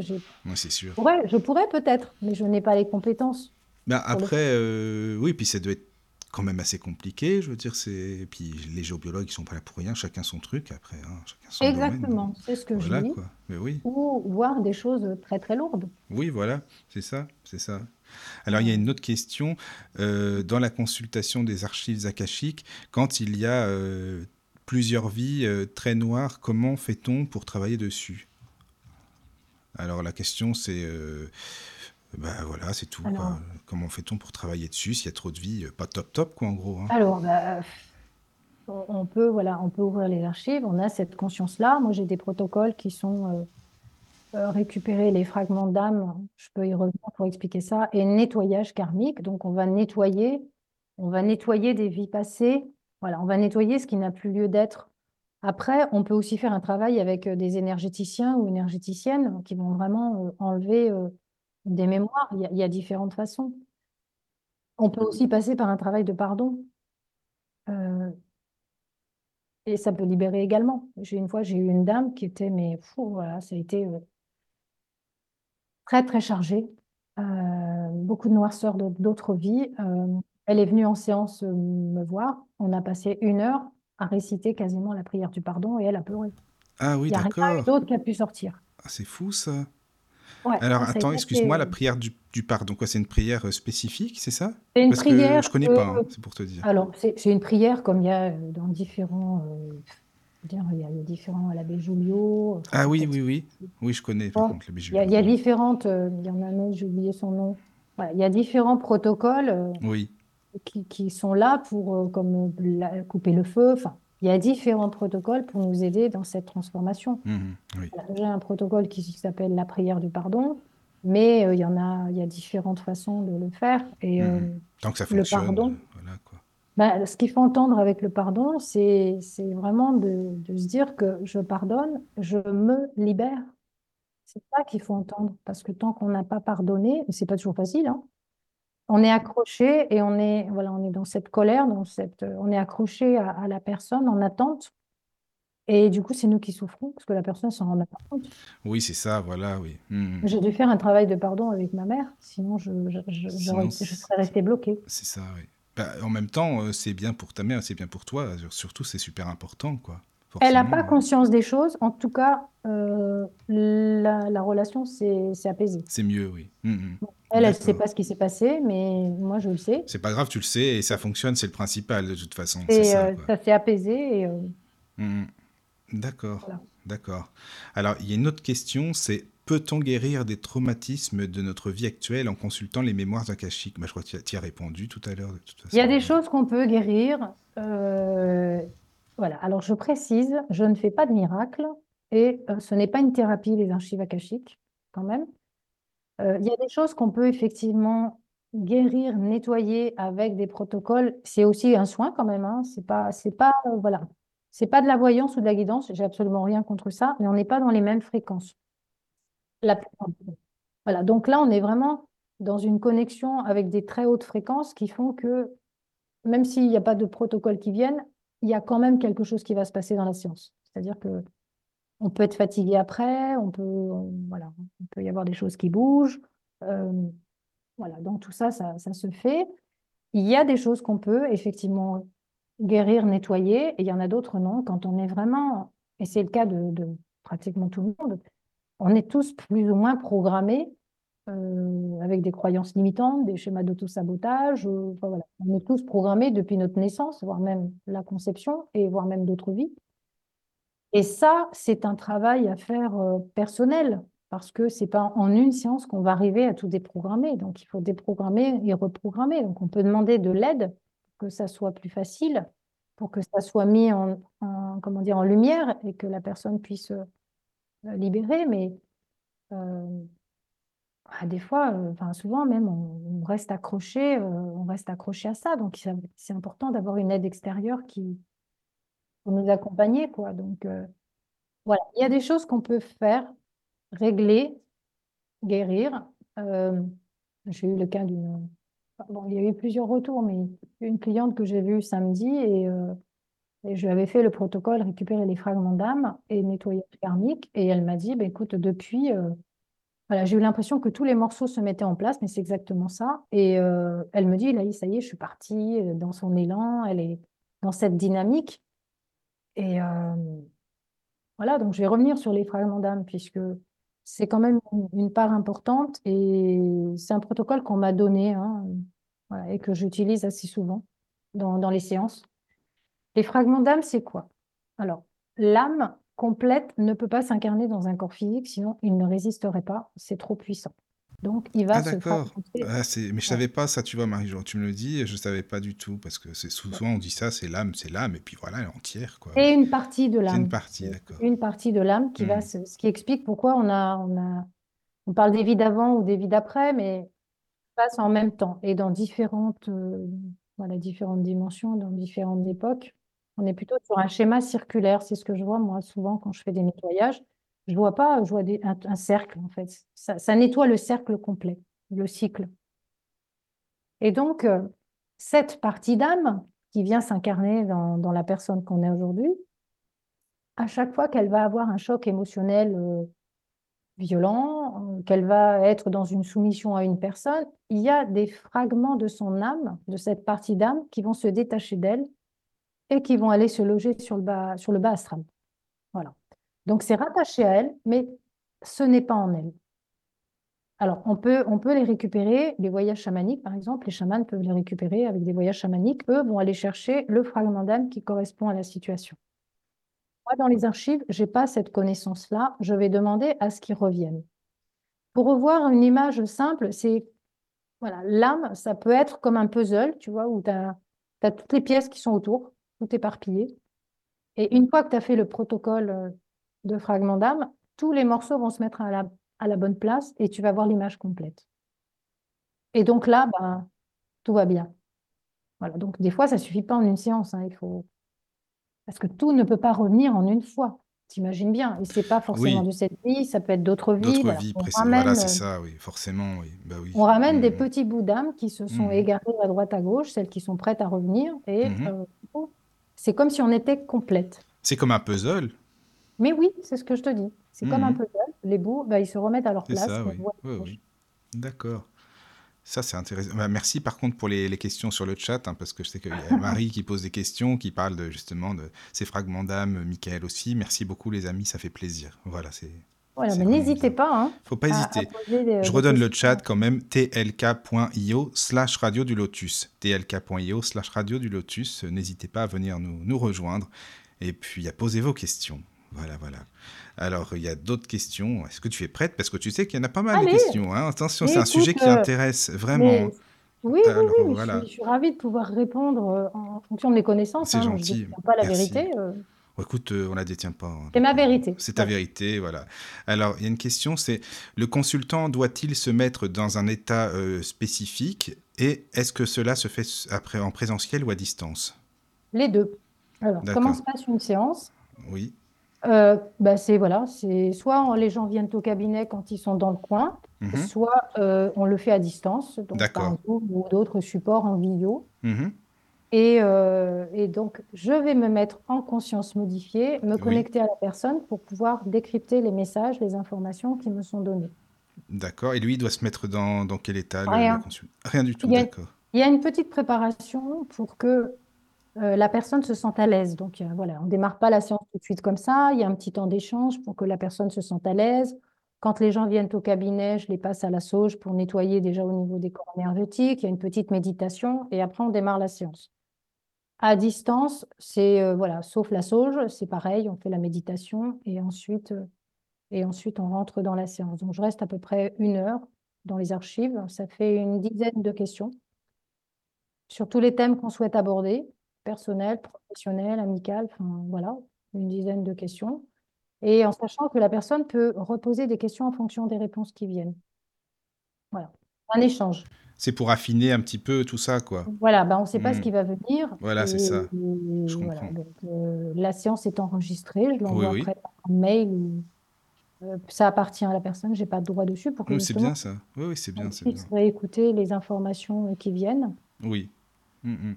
D'accord. Euh, Mais est-ce qu'il y a une hiérarchie euh, dans les annales akashiques, pour les annales akashiques, des communications, des, des messages que tu peux avoir, par exemple? Alors, je ne sais pas avec qui je suis au niveau, euh, au niveau des guides. D'accord. On ne nous le dit pas. Euh, j'ai su euh, une fois que j'étais avec Yeshua, effectivement, mais là, je l'ai senti. Il est venu dans la séance avec la personne avec qui j'étais. Et sinon, je ne sais pas avec qui je suis. J'ai vu une fois vraiment ce, les gardiens de- de- des seigneurs des archives akashiques. Je les ai vus, les, voilà, une seule fois. Et après, moi j'ai envie de dire, c'est vraiment du ressenti au niveau des fréquences. Tu sens que tu montes dans Oui, des fréquences, oui, oui, oui, dans des paliers, Là, quoi. ça me parle ce que tu dis par rapport aux fréquences, oui, oui, oui. Hmm. Donc, ce sont des fréquences différentes que euh, les médiums qui font, par exemple, des consultations des fins. Ce n'est, ce n'est pas pareil. exactement, on n'est est pas sur les c'est mêmes fréquences. C'est un C'est peu comme ça. la radio, tu vois, Hmm. tu as la, t'as la FM et puis tu as les, les, puis t'as la radio normale. Oui, Donc tout, tout marche en même temps. Mais euh, si tu tournes le bouton, tu vas être en FM, ou si tu Hmm, vas être euh, sur le bouton, bah, tu vas être dans les grandes lignes. Enfin voilà, tu vois, donc Hmm. c'est pareil. C'est pas une question d'être supérieur ou non, c'est pas les mêmes Non, fréquences, c'est tout, c'est pas simplement. les mêmes ça. fréquences. Voilà. Le médium, il va se connecter dans le, dans l'astral, Mhm. dans le bas astral, on va dire. Enfin, voilà, plutôt dans le bas astral où il y a les défunts, ou ça peut être aussi le haut astral. Après, on peut se connecter sur le plan éthérique, là où il y a les archanges, les anges. On peut se connecter aussi au, champ émotionnel de la personne, hein, et on capte toutes les informations. Et après, il y a le plan akashique. C'est le plan le plus élevé pour les humains. Et en fait, euh, comment dire? On est obligé de nous élever nos fréquences vibratoires pour qu'on puisse se connecter entre le septième et le huitième chakra, c'est-à-dire à peu près au bout de la main. Tu lèves le bras et au bout de la main. Donc, on monte nos fréquences pour avoir cette connexion à ce niveau-là. Eux ne peuvent pas descendre sur le plan, euh, notre plan à nous, terrestre. À part euh, voilà, les maîtres ascensionnés, etc., qui ont choisi de revenir euh, s'incarner et qui sont avec nous. Mais là, c'est différent, quoi. Voilà, ça c'est autre chose. Hmm. Mais ceux avec qui on est dans les archives, euh, qui nous donnent ces informations, sont sur ces plans-là. D'accord, d'accord, d'accord. Et je ne sais jamais avec qui je suis. Moi, quand les gens me disent, me demandent quel est le nom de mes guides, bon, j'ai des fois des noms qui arrivent, mais c'est Oui. plutôt vibratoire et j'ai souvent des colonnes de lumière. Mais est-ce que tu te connectes à leur guide ou à ton guide ou ça n'a rien à voir? Est-ce que le guide fait l'intermédiaire entre toi ou le consultant et les annales akashiques ou, ou non? Moi, je vais me connecter à une fréquence. C'est une Je vais me fréquence, connecter à la personne. Oui. Je vais me connecter à la personne euh, pour aller. euh, Alors, d'après ce que j'ai pu savoir, c'est que la personne va recevoir l'information, ce qui fait que des fois, quand les gens sont déjà dans cette ouverture, ils peuvent avoir euh, mal au chakra coronal, tu vas sentir quelque chose. Parce que l'information va passer par eux et moi, je sers de décodeur. Mais pour être décodeur, il faut que je me connecte à la personne. Voilà. D'accord, on m'a donné comme information, puisque nous avons quatre copies euh, dans, de nos archives. Donc, il y en a une dans notre ADN, Oui, dans notre, voilà, au niveau du chakra du cœur. C'est là que ça se passe. Il y en a une autre sur, euh, dans la grille cristalline de la Terre, celle qui est Mhm. tout autour et qui, Ah, mais oui, j'en avais entendu parler, oui, il y a Là, longtemps. il y a une Hmm. copie euh, là. Il y a une autre copie dans l'intraterre. Donc, c'est une copie vibratoire. Donc, Oui, Bon, d'après ce que j'ai pu lire, je ne peux rien prouver de tout ça. euh, Gaïa, la planète, sait quand on, quand on est là ou quand on n'y est plus, parce que apparemment, quand on s'incarne, il y a un cristal. Chaque âme, je ne dis pas personne n'y vit, chaque âme a son propre cristal. Et en fait, quand elle s'incarne, elle active ce cristal. Et Mhm. quand elle se désincarne, juste avant de repartir, elle le désactive. Ce qui fait que voilà, l'enregistrement s'arrête. Tu vois, tu appuies sur oui, c'est pause, ou- enfin, euh, ouais, stop ou enregistrement, quoi, en gros, c'est ça, quoi. Voilà, donc euh, Hmm. ça c'est cette c'est partie-là. c'est c'est intéressant, je trouve, parce que c'est... Et, et cette partie-là, euh, j'ai accédé à ça une fois en méditation. Ah et oui. la dernière, euh, la dernière, c'est les baleines et les dauphins. Ah, alors là, par contre, moi, je sais pas du tout et je m'en pose des questions justement à propos des baleines et des dauphins. Si tu veux développer un petit peu, on m'en a parlé il y a pas longtemps en plus. C'est marrant, Les baleines sont plutôt des gardiennes de la terre et les dauphins, euh, les gardiens célestes. Et euh, j'organise avec un, un collègue thérapeute, euh, on organise des ateliers, voyage au cœur des fréquences quantiques, donc avec les archives ouvertes. Donc là, je vais ouvrir les archives du groupe, du groupe euh, avec qui on est. J'ai eu l'occasion d'ouvrir les archives akashiques de la, de la planète. Et c'est d'ailleurs dans ce, dans cette thématique-là, puisqu'on en a fait quatre. Le premier, c'était euh, c'est quoi déjà?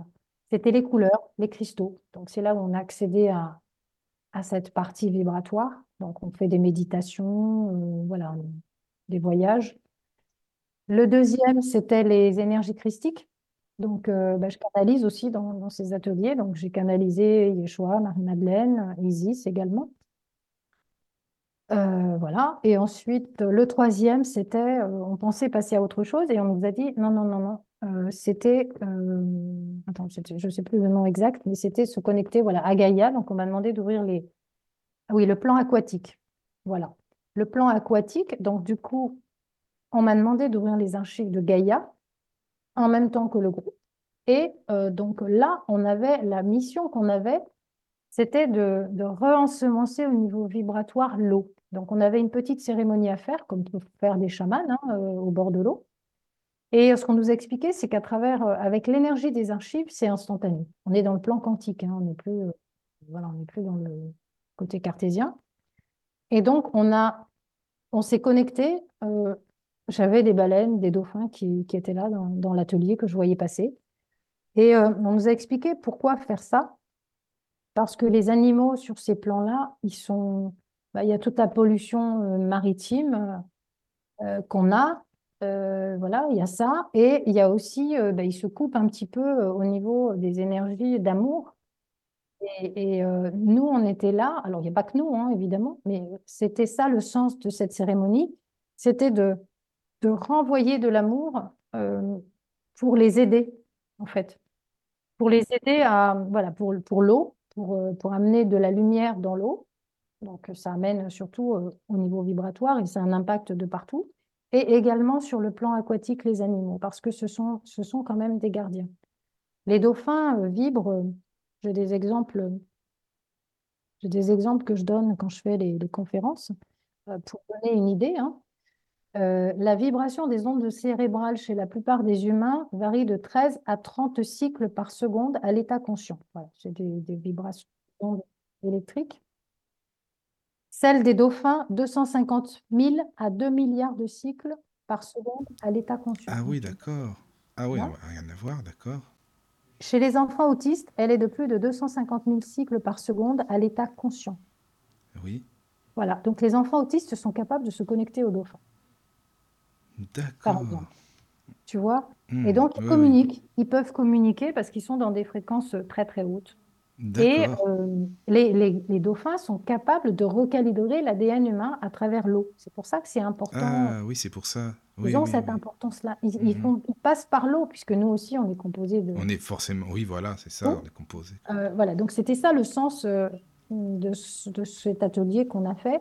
C'était mhm. vraiment d'apporter voilà, de l'amour et de la lumière. Euh, et avec les archives, ça va, dans cette énergie des archives, ça va plus vite. D'accord. Mais alors, ça veut dire quoi que les personnes qui vibrent plus haut, en fait, euh, sont capables, bien sûr, d'avoir ou de transmettre plus d'amour de, de, la planète, ça? Bah, Oui, forcément. C'est quand non, mais parce que comme tu parles des enfants autistes et tout, tu vois, c'est intriguant quand même, en fait. Voilà, c'est. Et les enfants autistes, moi j'ai eu un client qui était là, euh, j'ai ouvert ses archives, c'est mhm. incroyable, quoi. Hein. Tu vois, mais tu vois toutes les dimensions au-dessus de sa tête, il est dans, dans plusieurs dimensions en même oui, temps. Oui, oui. Non, parce que c'est vrai que pour eux, ça doit pas être facile, ils n'arrivent pas vraiment à ah exprimer ce qu'ils voudraient, quoi. Mais non, on leur demande de baisser, euh, de se mettre à un autre niveau, et en fait, c'est plutôt nous qui devrions nous mettre à leur niveau. D'accord, oui, je comprends. Mais voilà, et Bon, ils ont, ils ont une utilité, hein, ils, font un travail euh, sur le plan euh, vibratoire. Hmm, d'accord. Oui, oui. Donc, ils ont, ils ont vraiment une capacité. Euh, enfin, moi, je voyais ça, ça, ça bouillonnait de partout, quoi.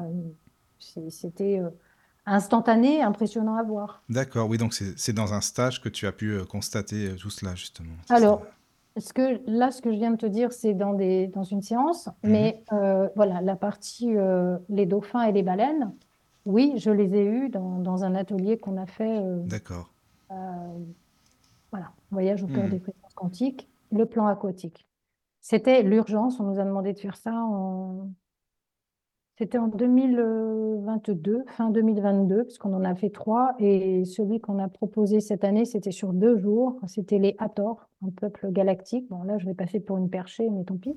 Non, non, mais non, non, non t'inquiète pas. voilà, un peuple galactique qui ne s'est jamais incarné et qui guérissait par le son. Euh, il y a un Américain qui s'appelle Tom Kenyon qui, qui a enregistré des audios euh, et avec la voix. Mais on peut les écouter? Oui, tu vas sur son site Tom Kenyon, il a, il a plein ah, euh, des, voilà, des, exemples. Euh, ah, je savais pas, mais c'est intéressant. Moi, j'aimerais que j'écoute ça, c'est bien. Ouais. Hmm. Voilà, donc c'est avec la voix, il, fait, il passe dans différentes octaves, il canalise hein, tout ça. Et ça a pouvoir guérisseur. Donc, on nous avait demandé de faire un atelier avec ça. avec eux. Ah oui.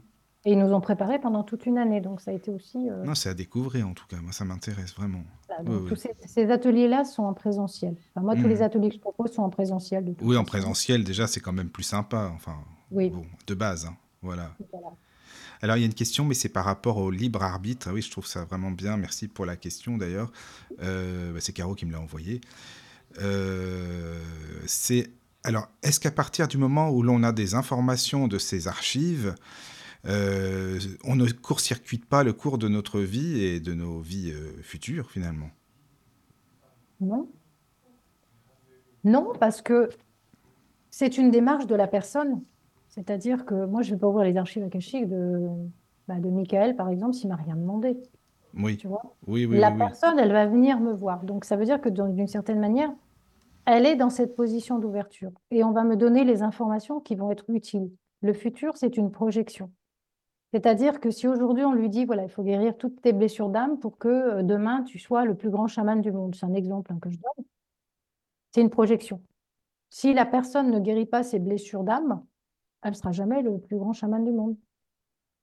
C'est un peu comme un jeu vidéo où tu... Alors, j'ai jamais joué à ce genre de truc, mais je voyais un peu comment ça se passait. Tu es dans une scène et en fait, tu vas choisir un truc, ça va t'amener sur une autre histoire. Il y, a, il y a plein de possibilités différentes de choix de vie. Donc, en fonction du choix, alors, on est quand même cadré, hein, c'est-à-dire que tu ne fais pas n'importe quoi. Donc, tu vas avoir différentes possibilités pour, euh, pour y aller. Mais il y a un moment donné, le filet se resserre. C'est ce qui s'est passé pour moi en 2011. On m'a dit, attends, ma cocotte, tu vas pas aller travailler dans ce truc-là. Maintenant, il faut que tu te mettes à Voilà. travailler sur toi pour aller là où tu dois aller. Oui, oui, oui. Voilà. Donc, on nous remet sur le droit chemin. Donc, c'est soit on entend toutes ces synchronicités et, et on y va, soit ben, on fait sa tête de mule et là, on se récupère des accidents, des maladies, euh, voire même des départs euh, impromptus parce que l'âme, elle, elle en peut plus. Donc, euh, on- l'âme, elle sait, le- le- la supraconscience, elle sait si ça vient, c'est que c'est OK, quoi. Oui, oui, oui. Je Pour moi, il y a- On on- serait on pas a- prêt, sinon, c'est-à-dire que si on n'était pas prêt, on reçoit pas ces messages-là, euh, tout Tout simplement. ça, c'est préparé ça, avant c'est préparé. Oui, oui. Tout est préparé. Donc, on a Mhm. différentes options. Et après, ben, on va choisir celle qui nous convient sur l'instant T. euh, D'accord. Oui, oui, ça va, je comprends. mais Euh, les, oui, personnes, oui. elles viennent d'elles-mêmes. Donc, euh, Oui, elles viennent d'elles-mêmes. Donc, du coup, c'est elles qui vont choisir leur chemin de vie. Donc, on Mhm. va on Oui, peut aider avec. euh, D'accord. On peut, les- on peut aider à les guider.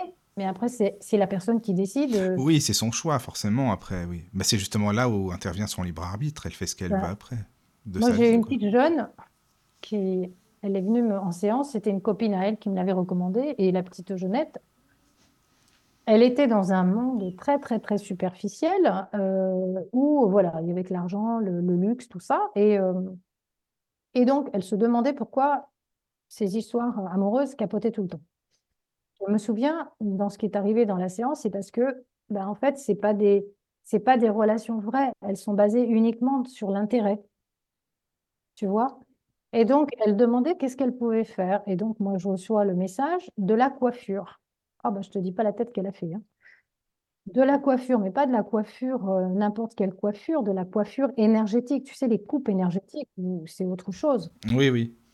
Et elle me dit, mais, mais moi, j'ai deux mains gauches. Et puis après, elle me dit, euh, bah oui, mais c'est vrai qu'elle elle adorait masser les cheveux de, ses copines. Donc, tu vois, c'était pas complètement à côté le truc quand même. Non, non, pas du tout.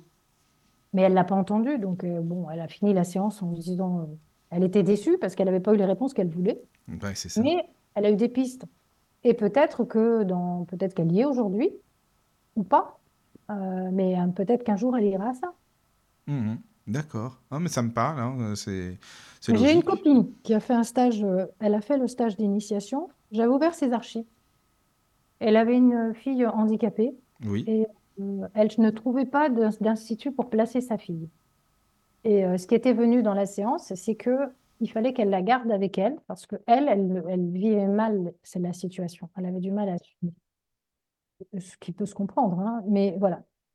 Elle n'était pas à l'aise avec ça. Et donc, du coup, les guides lui disaient, mais il faut qu'elle vienne chez toi, donc mettre en place une équipe euh, de soignants ou des personnes qui peuvent l'aider pour que elle apprenne cette autonomie. Elle me, il me montrait même une dépendance. Elle me dit, oui, oui, c'est ça. Il y avait un, petit, une petite dépendance en pierre. Et Bon, voilà. À l'époque, je n'enregistrais pas les séances, mais ça, ça m'avait marqué. Je la recroise quelques mois après et euh, je lui dis alors comment ça va? Ben, elle me dit ben, je suis embêtée, j'ai toujours pas trouvé de solution pour ma fille. Voilà, donc elle ne trouvait toujours pas d'institut. Et euh, donc, suite à ça, je me suis dit, je vais mettre en place les enregistrements, comme ça au moins elle reçoit, elle aurait pu le réécouter. Et euh, elle est venue faire mon stage après. Et le partage qu'elle nous a fait pendant le stage, donc quelques mois après, c'est de dire que enfin ça s'était mis en place. Donc sa fille est avec elle, chez elle, et elle avait mis toute la structure en place pour pouvoir l'accompagner. Donc tu vois, ça s'est mis, il a fallu du temps pour que ça se mette en place, mais ça a finalement. Mais ça a fini quand même par porter ses fruits, quoi. Ça, oui, voilà, c'est ça. Voilà. D'accord, d'accord, d'accord. Alors il y a une autre question, c'est euh, comment nettoie-t-on le karma d'une personne? Si possible et si ça sert à quelque chose d'ailleurs. Ben, ça c'est moi qui rajoute. Hein. Ouais, ouais, ouais. Euh, alors nettoyer le karma d'une personne, c'est c'est aussi dans la prise de conscience et si on, si on travaille sur soi, hein, c'est pas, on va pas faire avec une baguette magique, euh, comment dire, si le karma est lourd, alors le karma, il est, il est ni négatif ni positif, hein, c'est un karma, il faut l'équilibrer. Si c'est vraiment très lourd, bah, il faut réparer. Donc si c'est à réparer, on ne peut pas nettoyer.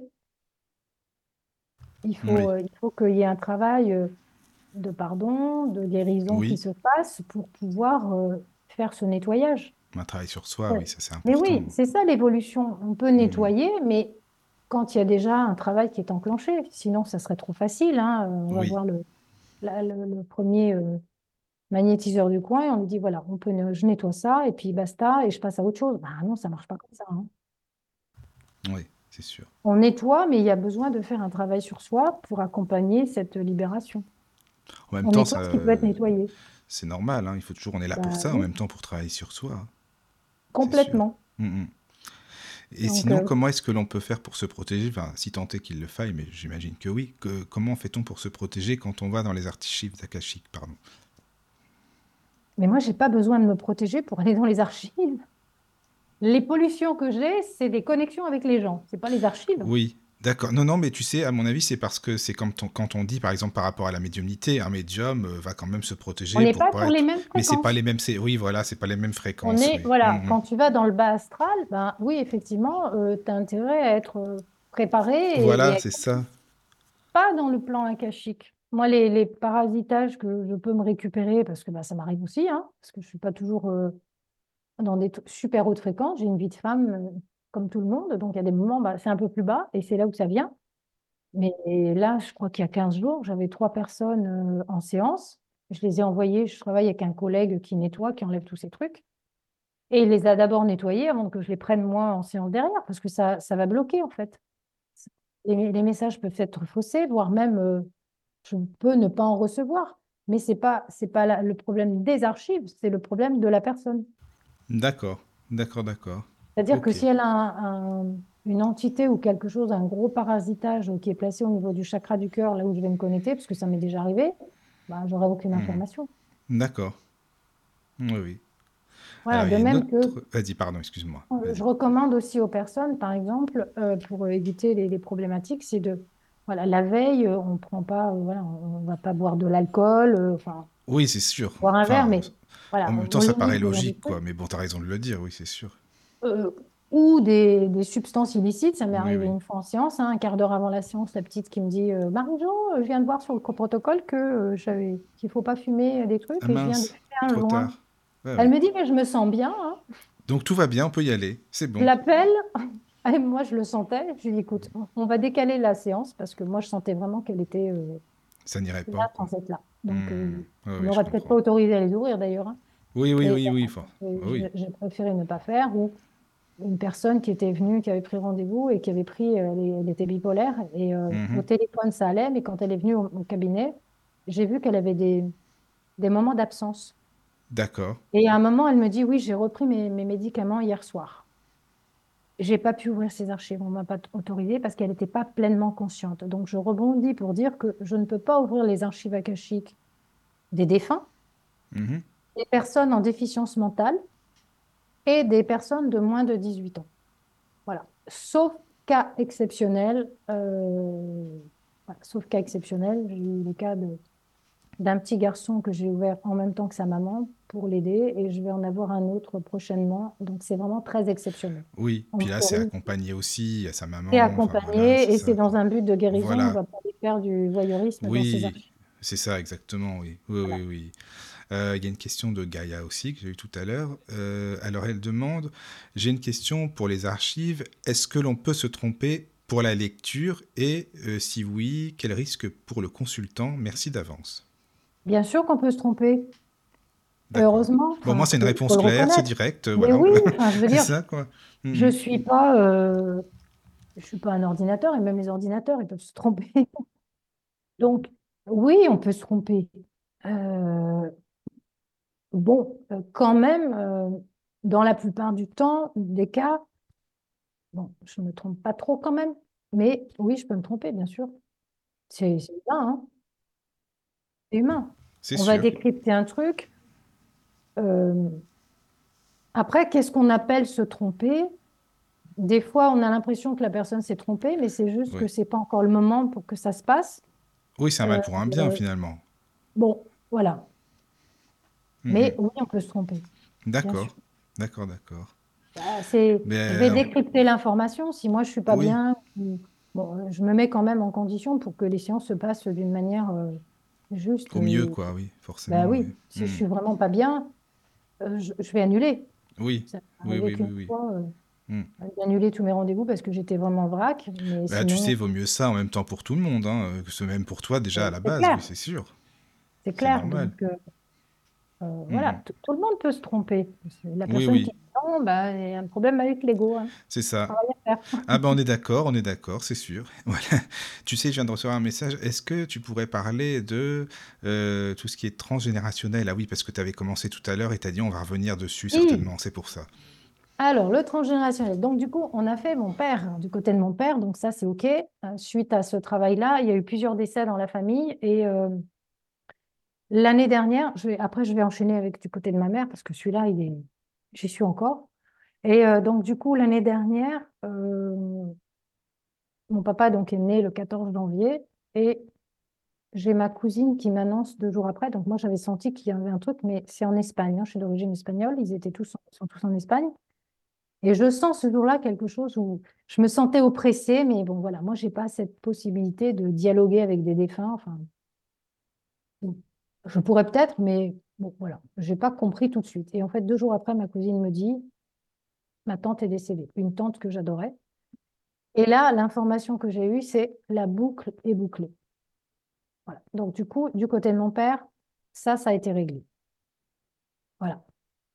Du côté de ma mère, alors là, ça a été le gros morceau. Euh, c'est pas complètement fini. Donc, euh, quand j'ai ouvert les archives, euh, j'ai posé toutes les questions du côté de ma mère. Je me suis retrouvée avec euh, des cas d'homosexualité euh, qui ont été à cette époque-là refoulés, complètement occultés. Et donc, ma grand-mère a été mariée avec mon grand-père, qui était un gros pervers narcissique, mais voilà, le violent sur tous les plans. Et donc, elle a eu une enfance, enfin, une vie, euh, je ne sais même pas comment elle a pu vivre, euh, parce que c'était vraiment, c'était dur. Et donc, ma mère, euh, née de ce mariage-là, l'est également. Il y en a peut-être d'autres dans la famille, mais comme j'ai pas beaucoup de contacts, je ne sais pas, je peux pas évaluer les dégâts. Donc, euh, je peux parler de ma mère. Donc, du coup, je suis née, moi, d'une mère pervers narcissique. Voilà, donc ça explique pourquoi j'ai eu besoin de faire ce travail de parent. Et euh, j'avais passé un contrat d'âme avec ma grand-mère maternelle, cette grand-mère-là, pour aller libérer la lignée familiale. Sauf que moi, j'en avais pas du tout conscience de tout ça. Donc, il y a un moment donné, je me suis retrouvée dans les mêmes schémas répétitifs, c'est-à-dire que je tombais toujours sur des pervers narcissiques. Le dernier en date, c'est pareil. Donc, j'ai été voilà, dans ces schémas-là de répétition et je me disais, alors pas avec des modèles euh, aussi violents que mon grand-père, hein, c'était plus soft chez moi, mais quand même, quand même, euh, la problématique. Et, donc, du coup, bah, il a vraiment fallu que je que je travaille là-dessus parce que j'étais coincée dans mon histoire de, mon, histoire de couple, hein, tout simplement, ce que je vis aujourd'hui, qui euh, lui l'est également. Et euh, on est dans une fin de cycle karmique euh, tous les deux.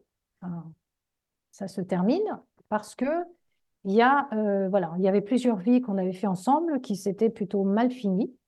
Et donc, du coup, dans cette vie-là, donc il a pris ce rôle de PN et ce qui m'a obligé, moi, à faire un énorme travail sur moi pour pouvoir me sortir de ces schémas-là à travers ce que lui est. Je ne sais pas si ça c'est clair.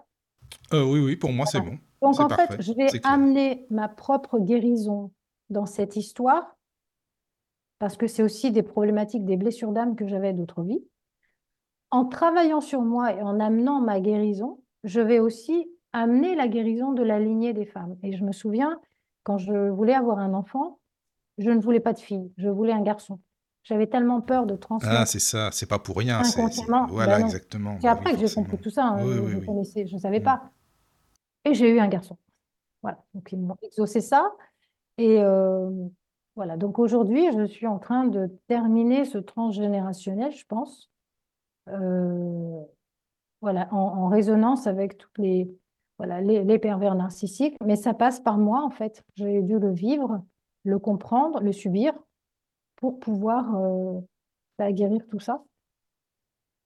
Et en même temps, bah, la, la, lignée, euh, la lignée des femmes, parce que c'est vrai que du côté de ma mère, c'était euh, c'est compliqué avec les hommes. Hein. Y a, les, les, garçons étaient élevés avec la haine de l'homme. Il y a même des garçons qui ont tué leur père. Oh je parle de plusieurs générations en arrière. Hein. Oui, oui, mais bon, quand même, quoi. Euh, voilà, donc euh, si tu veux, les couples dans la lignée du côté de ma mère, c'est un peu compliqué. Voilà, donc je suis venue guérir ça. Et euh, pour le guérir, bah, il fallait que je sois différente Oui, oui, oui, pour le comprendre, le vivre. Mm, mm. Mais mes autres frères et sœurs, j'ai mon frère, il est, dans les mêmes schémas, mais il ne voit pas, lui. Ah, lui, il est, oui, il est dans les mêmes, d'accord. Bah, bien sûr, mm. bien sûr. Il, est, il est à fond dedans, mais bon, j'ai pas de contact avec lui parce qu'il n'y a pas possibilité de discuter. Ah oui, d'accord, quand même, oui, je comprends. Non, mais là, donc, euh, tu vois, c'est là que tu te dis, oui, c'est utile, ça, ça sert à quelque chose, ça t'a, enfin, en tout cas, ça t'a bien aidé euh, pour qui tu es euh, maintenant. Ce que j'ai pu, ce que j'ai pu constater, c'est qu'effectivement, la relation avec ma, de ma mère avec mhm. mon frère, qui, bon, bah voilà, représentait le garçon, hein, Oui, la problématique des garçons, ça s'est apaisé. D'accord. C'était très tendu euh, tout le temps, il y avait des histoires sans arrêt, et là, apparemment, ils ont retrouvé une relation un peu plus harmonieuse. Bah, Donc, euh, moi, je vois à travers ça que oui. Bah, qu'il y a déjà eu euh, des choses de faites. Mmh, mmh. C'est déjà, c'est bien. C'est ce qu'il faut. Mais... D'accord. Oui, non, mais voilà, quand on explique comme ça le transgénérationnel, c'est fluide. Voilà, c'est, ça paraît logique en même temps. Bah, moi, ça a été ça, mais j'ai souvent les peurs des gens qu'on transmet ou ou par exemple, j'avais eu une cliente, euh, elle m'appelle pour... Euh, voilà, j'avais fait une conférence et j'avais plutôt parlé des animaux. Oui. Et elle me dit, euh, voilà, il se passe ça. Elle avait une de ses chiennes qui, touche, qui tuait tous ses chatons. Mm-hmm. Tous les petits bébés qui naissaient, elle les tuait. Il y avait deux chiennes, elle ne savait pas laquelle. Et je lui dis, bon, je pense que c'est plutôt les vôtres qu'il faut ouvrir. Donc, voilà, on commence par ses archives. Et elle avait, elle aussi, à travailler des deux côtés, de la lignée du père et du côté de la mère. Et en fait, quand on a ouvert les archives, je ne sais plus, euh, je crois que c'est du côté de sa mère, bah, l'information, on l'a eue. Elle, elle est, elle est euh, touchée par l'endométriose, donc euh, difficile d'avoir des enfants. dans son cas à elle, puis bon, là maintenant, elle est trop vieille, mais en fait, elle était faiseuse d'ange dans une autre vie. Faiseuse d'ange, tu sais ce que c'est, non? Euh, non, parce que j'en ai entendu parler souvent, mais tu sais, différemment à chaque fois. qui euh, avortaient, qui faisaient avorter les autres femmes. Euh. Mmh, d'accord, oui, oui, d'accord, d'accord. Il y avait quand même, à l'époque, c'était pas du tout médicalisé. Donc, non, c'est sûr. c'était quand même un peu difficile. Mmh. Et donc, elle faisait ça. Et donc, du coup, et eh ben, elle s'est retrouvée avec cette problématique pour avoir des enfants elle aussi, à travers l'endométriose. D'accord, oui, oui. Et elle a dû travailler, euh, elle a dû travailler euh, bah, dans la lignée euh, des femmes. Alors, je n'ai pas hmm. eu l'information si ça s'était arrêté derrière, mais normalement, oui. Et donc, les animaux, l'explication que j'ai eue, c'est que comme elle était plus impactée par les animaux, ils se sont rendus compte, elle avait fait plusieurs fausses couches. Et bah, apparemment, ça l'a touchée pas plus que ça. D'accord. Voilà. Et euh, donc, du coup, ils se sont dit, bon, visiblement, elle veut rien voir, elle veut rien comprendre, donc on va s'y mettre nous. Et donc, ils se sacrifiaient pour l'amener à prendre conscience des choses et à faire un travail sur elle. C'est ce qui s'est passé puisqu'elle est venue me demander une Et séance. oui, oui, oui. Donc, ce qui Voilà. veut dire que par la suite, ça, ça guérit, enfin guérit, je sais pas si c'est le mot, mais déjà euh, elle-même, et puis euh, pour la suite, euh, ça empêche que ça se reproduise, quoi. Bah, déjà, elle réparait, Elle, oui, elle réparait. Oui, voilà. propre histoire. C'est Elle ça qui est bien, c'est que c'est pas que pour elle, enfin c'est pas que pour cette personne-là, c'est ça qui est beau en fait, je trouve, tu vois. c'est ce que je vous disais euh, au niveau du transgénérationnel. Il y a des Mhm. signes qui sont, qui sont très, très sympas. Dans mon histoire, par exemple, euh, donc je suis d'origine espagnole et ma grand-mère habitait en Andalousie. Donc il y a Oui. 61 ans, euh, il n'y avait pas les jets machin Ah, et tout ce qui va avec. hein. C'était un peu plus compliqué pour venir. C'était des journées de train ou de bus. Et elle s'est déplacée depuis l'Espagne pour venir m'accueillir à la naissance. Mhm. Voilà, donc ça déjà, tu vois, c'est un signe. Mais ça, j'en avais pas conscience. Et quand elle est décédée, euh, j'ai pas pu aller à ses obsèques et j'avais demandé à ma maman euh, de me récupérer, euh, de me ramener des petites choses à elle. Et donc, elle m'avait ramené deux vestes noires. Et il y en a une que j'ai encore dans mon placard, l'autre, je me suis abîmée. Mais j'en ai une que je me trimballe dans tous les déménagements, j'en ai fait quand même un paquet. Et bien, la veste, elle est avec moi. Donc, tu vois, inconsciemment, Oui. Il Oui, y oui, avait ça. il y avait ça. Et quand je suis allée euh, en 2004, je suis allée à Saint-Jacques de Compostelle euh, avec mon fils. Oui. On a, on a fait une petite virée C'est euh, sympa ça, c'est bien, oui. Ouais, on l'a fait en voiture. Hein. J'ai pas fait Saint-Jacques euh, à pied, mais en voiture. Et je sais pas pourquoi j'ai eu le besoin de ramener. euh, j'avais ramené des petites choses et j'avais ramené une canne en bois, mon père. D'accord. Et en fait, en 2009, quand il est tombé malade, ben, j'ai été la canne, sa canne à lui, en fait, pour pouvoir le- l'aider, lui porter, puisqu'il est venu à la maison euh, pour vivre sa maladie. Tu vois, on fait vraiment des choses d'une manière Oui, oui. inconsciente. J'ai C'est compris inconscient, oui. Mais oui, mais c'est fort aussi, justement, quand tu réfléchis à tout ça après. Et je me suis retrouvée également à ce moment-là à travailler dans un hôpital qui travaillait, euh, ben, c'est le centre Lambert à Lyon, hein, donc Mhm. lutte et recherche contre le cancer. Et quand j'ai atterri là-bas, c'était en 2008, je me suis dit, Ouh là là, j'avais peur que ce soit pour mon fils, parce que j'étais déjà dans cette, euh, Hmm. ce questionnement-là. Et en fait, non, c'est pour mon père. J'ai pu accueillir mon père euh, comme j'aurais jamais pu le faire, puisque j'avais des avantages euh, liés à- au fait que je travaillais dans l'hôpital. Oui. Des RTT, des... on m'a mise en, en arrêt maladie pour pouvoir euh, être à ses côtés. Et j'ai pu accompagner papa euh, pendant trois mois. Ouais, c'est important. Sinon, ça se serait Et là, fait. ça a été voilà. un cadeau magnifique Oui, qu'on nous a fait à tous les deux, puisque lui, bah, je l'ai soutenu, il était tout seul, hein, il s'était séparé avec mes parents. Oui, oui. Euh, et donc, j'ai pu l'accompagner jusqu'au bout. Il est Hmm, parti en paix. Oui, mais ça, c'est très bien. Et Hmm. voilà. Mais tout ça, ça s'est mis, euh, ça s'est fait tout seul, en Ça s'est mis en place naturellement, en fin de compte, Voilà. oui. Voilà, je me retrouve dans un hôpital. euh, C'est quand même pas courant de travailler dans la communication et dans un hôpital. Surtout que j'avais aucune base médicale, hein, de mon côté. Mhm.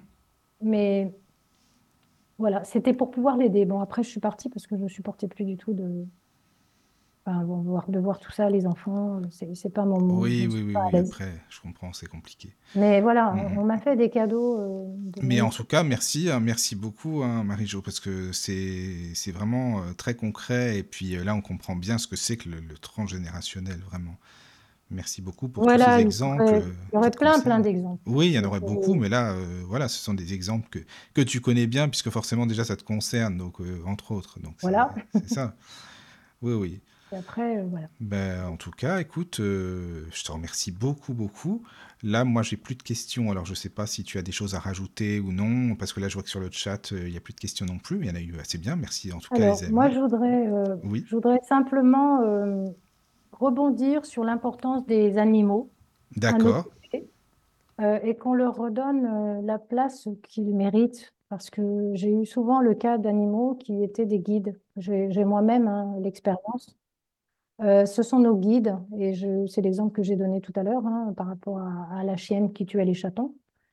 Ils sont, voilà, ils sont du- d'un amour inconditionnel. euh, ils ne nous jugent pas et ils se sacrifient. J'avais eu justement, euh, j'avais eu euh, dans, mes premières séances avec les animaux, j'avais eu deux, chiennes et une des chiennes m'avait dit, la plus fofolle, c'est sur mon site hein, pour les personnes. J'ai écrit aussi mon histoire euh, d'après. Et la chienne nous disait, mais on n'a pas, on ne parle pas pour ne pas vous blesser avec les mots. Et on accepte de souffrir pour vous permettre d'évoluer. Parce qu'effectivement, quand tu vois un mendiant dans la rue, ça ne te touche pas plus que ça, malheureusement. C'est Ça ça. ne devrait, pas être normal, malheureusement. bon, Mais quand tu vois un animal qui se fait maltraiter, euh, là, c'est là, différent. tu as un bouclier qui se lève. Mm. Et euh, voilà, donc ça, ça commence déjà par ça, l'éveil des consciences. Et Oui, ben, moi, j'ai arrêté de manger de la viande euh, il y a très longtemps, quand j'ai commencé à être, euh, faire de la communication animale. Et là, je me suis d'accord. dit, je ne peux pas manger les animaux, en fait, et je ne peux pas communiquer avec eux et les manger. Tu vois? Oui, c'est un peu vraiment, contradictoire, c'est vrai, c'est sûr. ils Mm. sont vraiment, euh, ils nous accompagnent vraiment pour nous aider, nous guider. Des fois, ils prennent Oui, même des problématiques physiques sur eux pour nous aider pour nous aider, d'accord. et, Mm, et en mourir. Oui, parce qu'en plus, euh, forcément, ils ressentent, ils prennent no- no- notre énergie, quoi. Ils nous donnent la Ouais, leur et, aussi, c'est et souvent, ils sont, ils sont en miroir comme, comme, Oui, comme les enfants. hein. Moi, j'ai souvent dans les pareil. séances, les gamins, euh, et en fait, ils sont en miroir avec la mère. Hmm, Comme, Oui, oui, oui, oui, oui, forcément. Je en comprends. miroir avec la mère. Donc, du coup, euh, ce que l'enfant nous renvoie, c'est des blessures qu'on a pour qu'on les travaille. C'est même pas forcément Mais leur propre justement, c'est ça qui est bien. C'est que, bah oui, pour qu'on les travaille, justement, après, Ben de oui, mais il faut en avoir les... Il conscience. faut en Hein. avoir... Ouais, exactement, c'est ça, voilà. Mhm. C'est pas toujours évident C'est hein, sûr. quand euh, Mais ils sont là pour ça aussi, entre autres. Ouais. Ouais, mais complètement. Mhm. Mon fils, il a, il a des moments, euh, je peux être cabocharde hein, aussi par moments, hein, je le reconnais. Et mon fils, il, il me regarde, mais d'une sagesse, je me dis, Il a quel âge, ton fils? il a 35 ans. D'accord. Et Ouais. lui, il est vraiment, c'est quelqu'un de, de bien, bien, bien connecté aussi, quoi, tu dis. Il est, ouais, il est bien connecté et il y a des moments, il m'a complètement euh, époustouflée par euh, la sagesse euh, Ah oui. de ses propos. Et là, je me suis dit, euh, bah ouais, là, tu devrais en prendre un peu de la graine quand même. Hmm, hein. je comprends. Bah, il est Et là il me pour fait ça aussi. changer, il me fait évoluer d'une certaine manière, Mais c'est bien, justement, c'est Ouais, beau. Hmm. c'est pas toujours confortable, hein, on est d'accord, mais, Ben oui, mais mais c'est bien, justement, c'est comme, comme tu le dis, c'est comme ça qu'on apprend, qu'on qu'on évolue, voilà, sûr. on, on travaille sur soi et on se dit, bon, Oui, oui, qu'est-ce que ça réveille en moi comme Hmm, blessure? c'est euh, sûr. Oui, euh, oui. voilà, donc du coup, c'est ce transgénérationnel, c'est vraiment, euh, j'ai envie de dire, c'est plutôt là-dessus qu'il faut, qu'il faut s'aider. Et Hmm, il y a différentes techniques pour s'accompagner avec ça. hein. Donc les archives, ça peut être le point de départ, la compréhension. Et après, on peut, on peut travailler avec différentes techniques, comme euh, ça peut être les constellations familiales, ça peut être la respiration holotropique, l'hypnose, enfin, ce qui nous appelle et, là où on se sent le mieux. Pour, euh, il n'y a aucune thérapie parfaite. Euh, Non, non, c'est ce qui nous parle vraiment, c'est tout, quoi, comme tu le dis, et ça puis, ça sûr. peut être aussi par étapes, c'est-à-dire Mhm. que tu, tu vas faire, euh, moi j'ai fait à une époque de l'hypnose pour régler certaines Oui, choses. Bon, bah, ça les a réglés, mais ce qui était vraiment profond ancré, ça ne les a pas réglés. d'accord. Ouais, Donc il fallait passer par là. autre chose Voilà, encore, euh, donc par autre une autre chose. Donc, faut technique. euh, Hmm. euh, c'est pas le thérapeute qui est forcément pas bon, hein, c'est que Non, ça non, ne correspond pas forcément. d'accord. Oui, puis un thérapeute peut nous correspondre et l'autre non, et c'est comme ça, Bien quoi. sûr, bien sûr, C'est normal, ça. voilà, il faut Mhm. choisir. euh, et puis des moments, c'est c'est pas le moment. Donc Oui, on oui, a oui, beau il y a faire ça aussi. toutes les thérapies, tout ce qu'on veut. C'est ça. euh, ben moi, je sais que si j'avais pas fait ce travail de pardon avec ma mère, c'est ce qui me bloquait. Mhm. Ben oui, Tant qu'il forcément. n'était pas fait, je pouvais pas accéder à autre chose. Donc là, maintenant, ça va. Tu te sens mieux, tu te sens plus apaisé, plus, Ah, mais plus toi-même, quoi, en fin de compte. bien sûr, Hmm. euh, bien sûr. Et bon, je sais que c'est pas fini, hein, le chemin est pas fini. Oh, Donc bah, euh, en même temps, heureusement, hein, tu serais plus là sinon.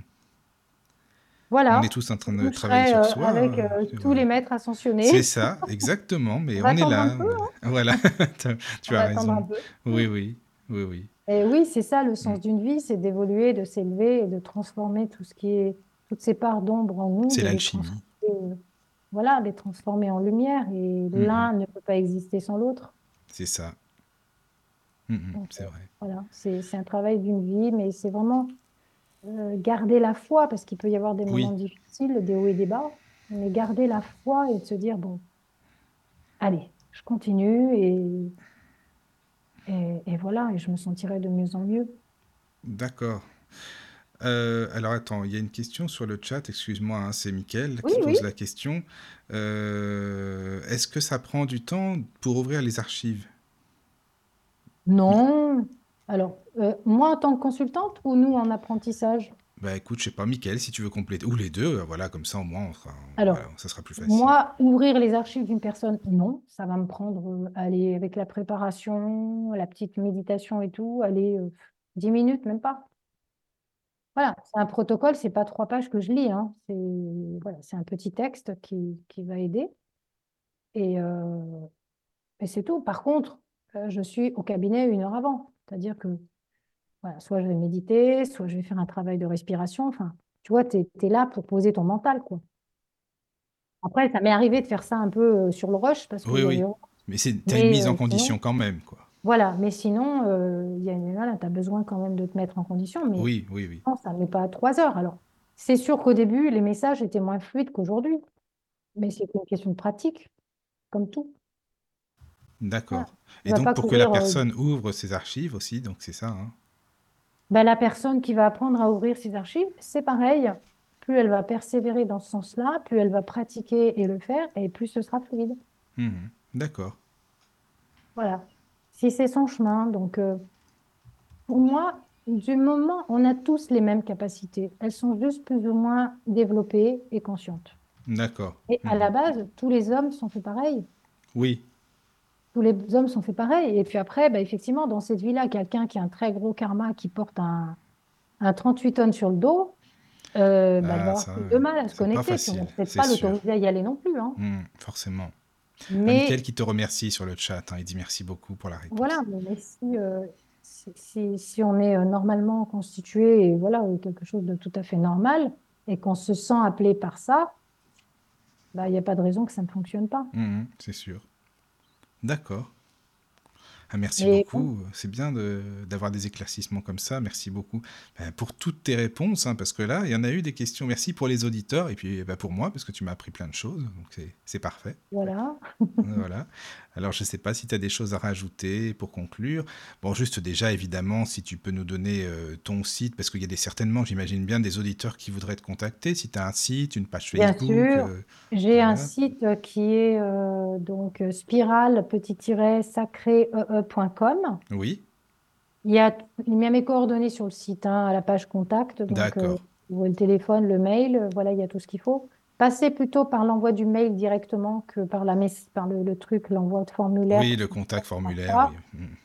Euh, voilà, j'ai une page Facebook, ben, on a, on tape Marie-Joseph Garcia et on me trouve. Euh, j'ai une photo avec Sandrine euh, du, du domaine Scarabée, là en ce moment. Oui, Euh, on fait un voilà, coucou d'ailleurs. Peut-être qu'elle nous écoute. Voilà, on fait un petit coucou à Sandrine. Et c'est à peu près tout. J'étais sur Instagram, mais euh, Mais là, déjà, ça va. hein. Je veux dire, on peut te oui, mais contacter. voilà, c'est le moi. Oui, oui, oui, oui, Ouais. je comprends Facebook, bien. je suis assez active. D'accord, Je je suis active. Mais Bon. après, le reste, je suis sur LinkedIn aussi. Mais bon, Oh là là, oui, alors là. Je Pour passerai ma vie à, à taper tu passerais et- ta vie partout sinon. Non, mais c'est vrai, hein, ça c'est sûr. Non, non, mais c'est très bien, comme ça. euh, Je t'en remercie parce que comme ça, les auditeurs peuvent te contacter facilement. C'est c'est parfait. Voilà, voilà. Et Voilà. puis, euh, bah, si tu veux conclure, euh, je te laisse la parole de la fin. Enfin, la parole de fin. Et oui. écoute, euh, je, je- je suis ravie d'avoir partagé ce moment avec toi, d'avoir pu voilà, transmettre toutes ces informations. Donc, c'est ce que je disais tout à l'heure, j'organise des stages niveau 1 et Oui. niveau 2 pour apprendre à ouvrir ses archives. Je fais également des soins énergétiques, Bon, plutôt Laochi 13e octave pour le moment, mais euh, je vais mettre en place dans l'année certainement les soins esséniens égyptiens. J'ai fait les stages, mais il me manque des petites... euh, euh, Quand je les ai faits, il y avait trop de choses en même temps. Donc voilà, une petite remise à niveau, on va dire. D'accord. Euh, donc c'est des soins qui sont, qui sont extraits de, de soins ancestraux. Donc c'est de l'énergétique, mais c'est aussi du toucher. Donc Oui. c'est en présentiel, on peut faire à distance, mais voilà, là le toucher, c'est plus, c'est mieux de le faire en, en présentiel. Et puis Ça, c'est voilà. bien pour c'est- moi, ça, par contre. Et puis, euh, et puis bah, des sous, les, les ateliers euh, voyage au cœur des fréquences quantiques également. Donc euh, ça, Mhm. c'est, on devrait reprogrammer normalement tous les modules cette année D'accord. également. Et puis une suite Diator, Mhm. puisque on m'avait donné Bah, tu proposes beaucoup de choses, en tout cas, vraiment. euh, bah, bravo. hein. C'est alors beaucoup de choses, mais c'est tout est en lien en fait. Tout se recoupe, quoi, Et, euh, voilà. Hmm. Tout se recoupe. Les soins esséniens, c'est ce que j'ai connu à une autre époque et je, je- je pratiquais déjà avec les archives akashiques. Hmm. Ça fait partie de moi. Voilà. Donc, euh, c'est Bah, c'est juste parfait. une... ramener ça dans la conscience. Et puis après, bah, les ateliers voyage au corps de fréquence quantique, bah, c'est aussi dans les archives, mais c'est d'une manière différente. C'est-à-dire que je vais ouvrir les archives du groupe et on va, on va faire des méditations, on va faire des voyages un peu initiatiques. Enfin, tu vois, on va faire des choses avec, dans cet espace-là. Ce Mhm. qui veut dire que c'est pour les personnes, tout ce qui se passe dans les archives est amplifié. Donc, du coup, oui, euh, oui, oui. ça va être beaucoup plus puissant. Mhm, je comprends. Mais les Voilà. amis, n'hésitez pas, hein, en tout cas, à contacter euh, Marie-Joseph Garcia, c'est intéressant, vraiment. Il y a plein, plein de choses euh, que tu proposes, et comme tu le dis, ça se recoupe, d'accord, mais c'est quand même bien, au contraire, d'aller euh, d'aller voir, bah, consulter ton site. J'aime bien, euh, voilà, voilà, j'aime bien explorer contacter. différentes choses Oui, oui. cette thématique-là et D'accord. Bon, il faut le faire. je te remercie encore, hein, vraiment, euh, d'avoir passé un, un moment avec moi, moi comme ça. Voilà. Et puis, euh, bah, sinon, concernant la radio, vous pouvez bien sûr retrouver tous nos podcasts hein, euh, bah, sur euh, Spotify, Deezer. euh. Toi, tu m'as dit que tu étais sur YouTube pour les podcasts, c'est ça, Marie-Jo? Oui, je vais consultes les je, podcasts je- sur YouTube. je sur Voilà. YouTube. Voilà, voilà, c'est ça. Donc, n'hésitez pas. Bah, écoute, voilà. je te remercie, je remercie Caro aussi, parce que quand même, elle a été présente avec nous, et puis bah, tous les auditeurs et auditrices qui étaient présents, merci de, de vos questions pertinentes, et puis au plaisir de se retrouver dans dans d'autres fréquences. Voilà, exactement. À très Voilà. bientôt. Merci encore. Bonne soirée. Bonne soirée. Entrez dans la sérénité et la paix, la paix, la paix, la paix. Bienvenue sur la radio du Lotus.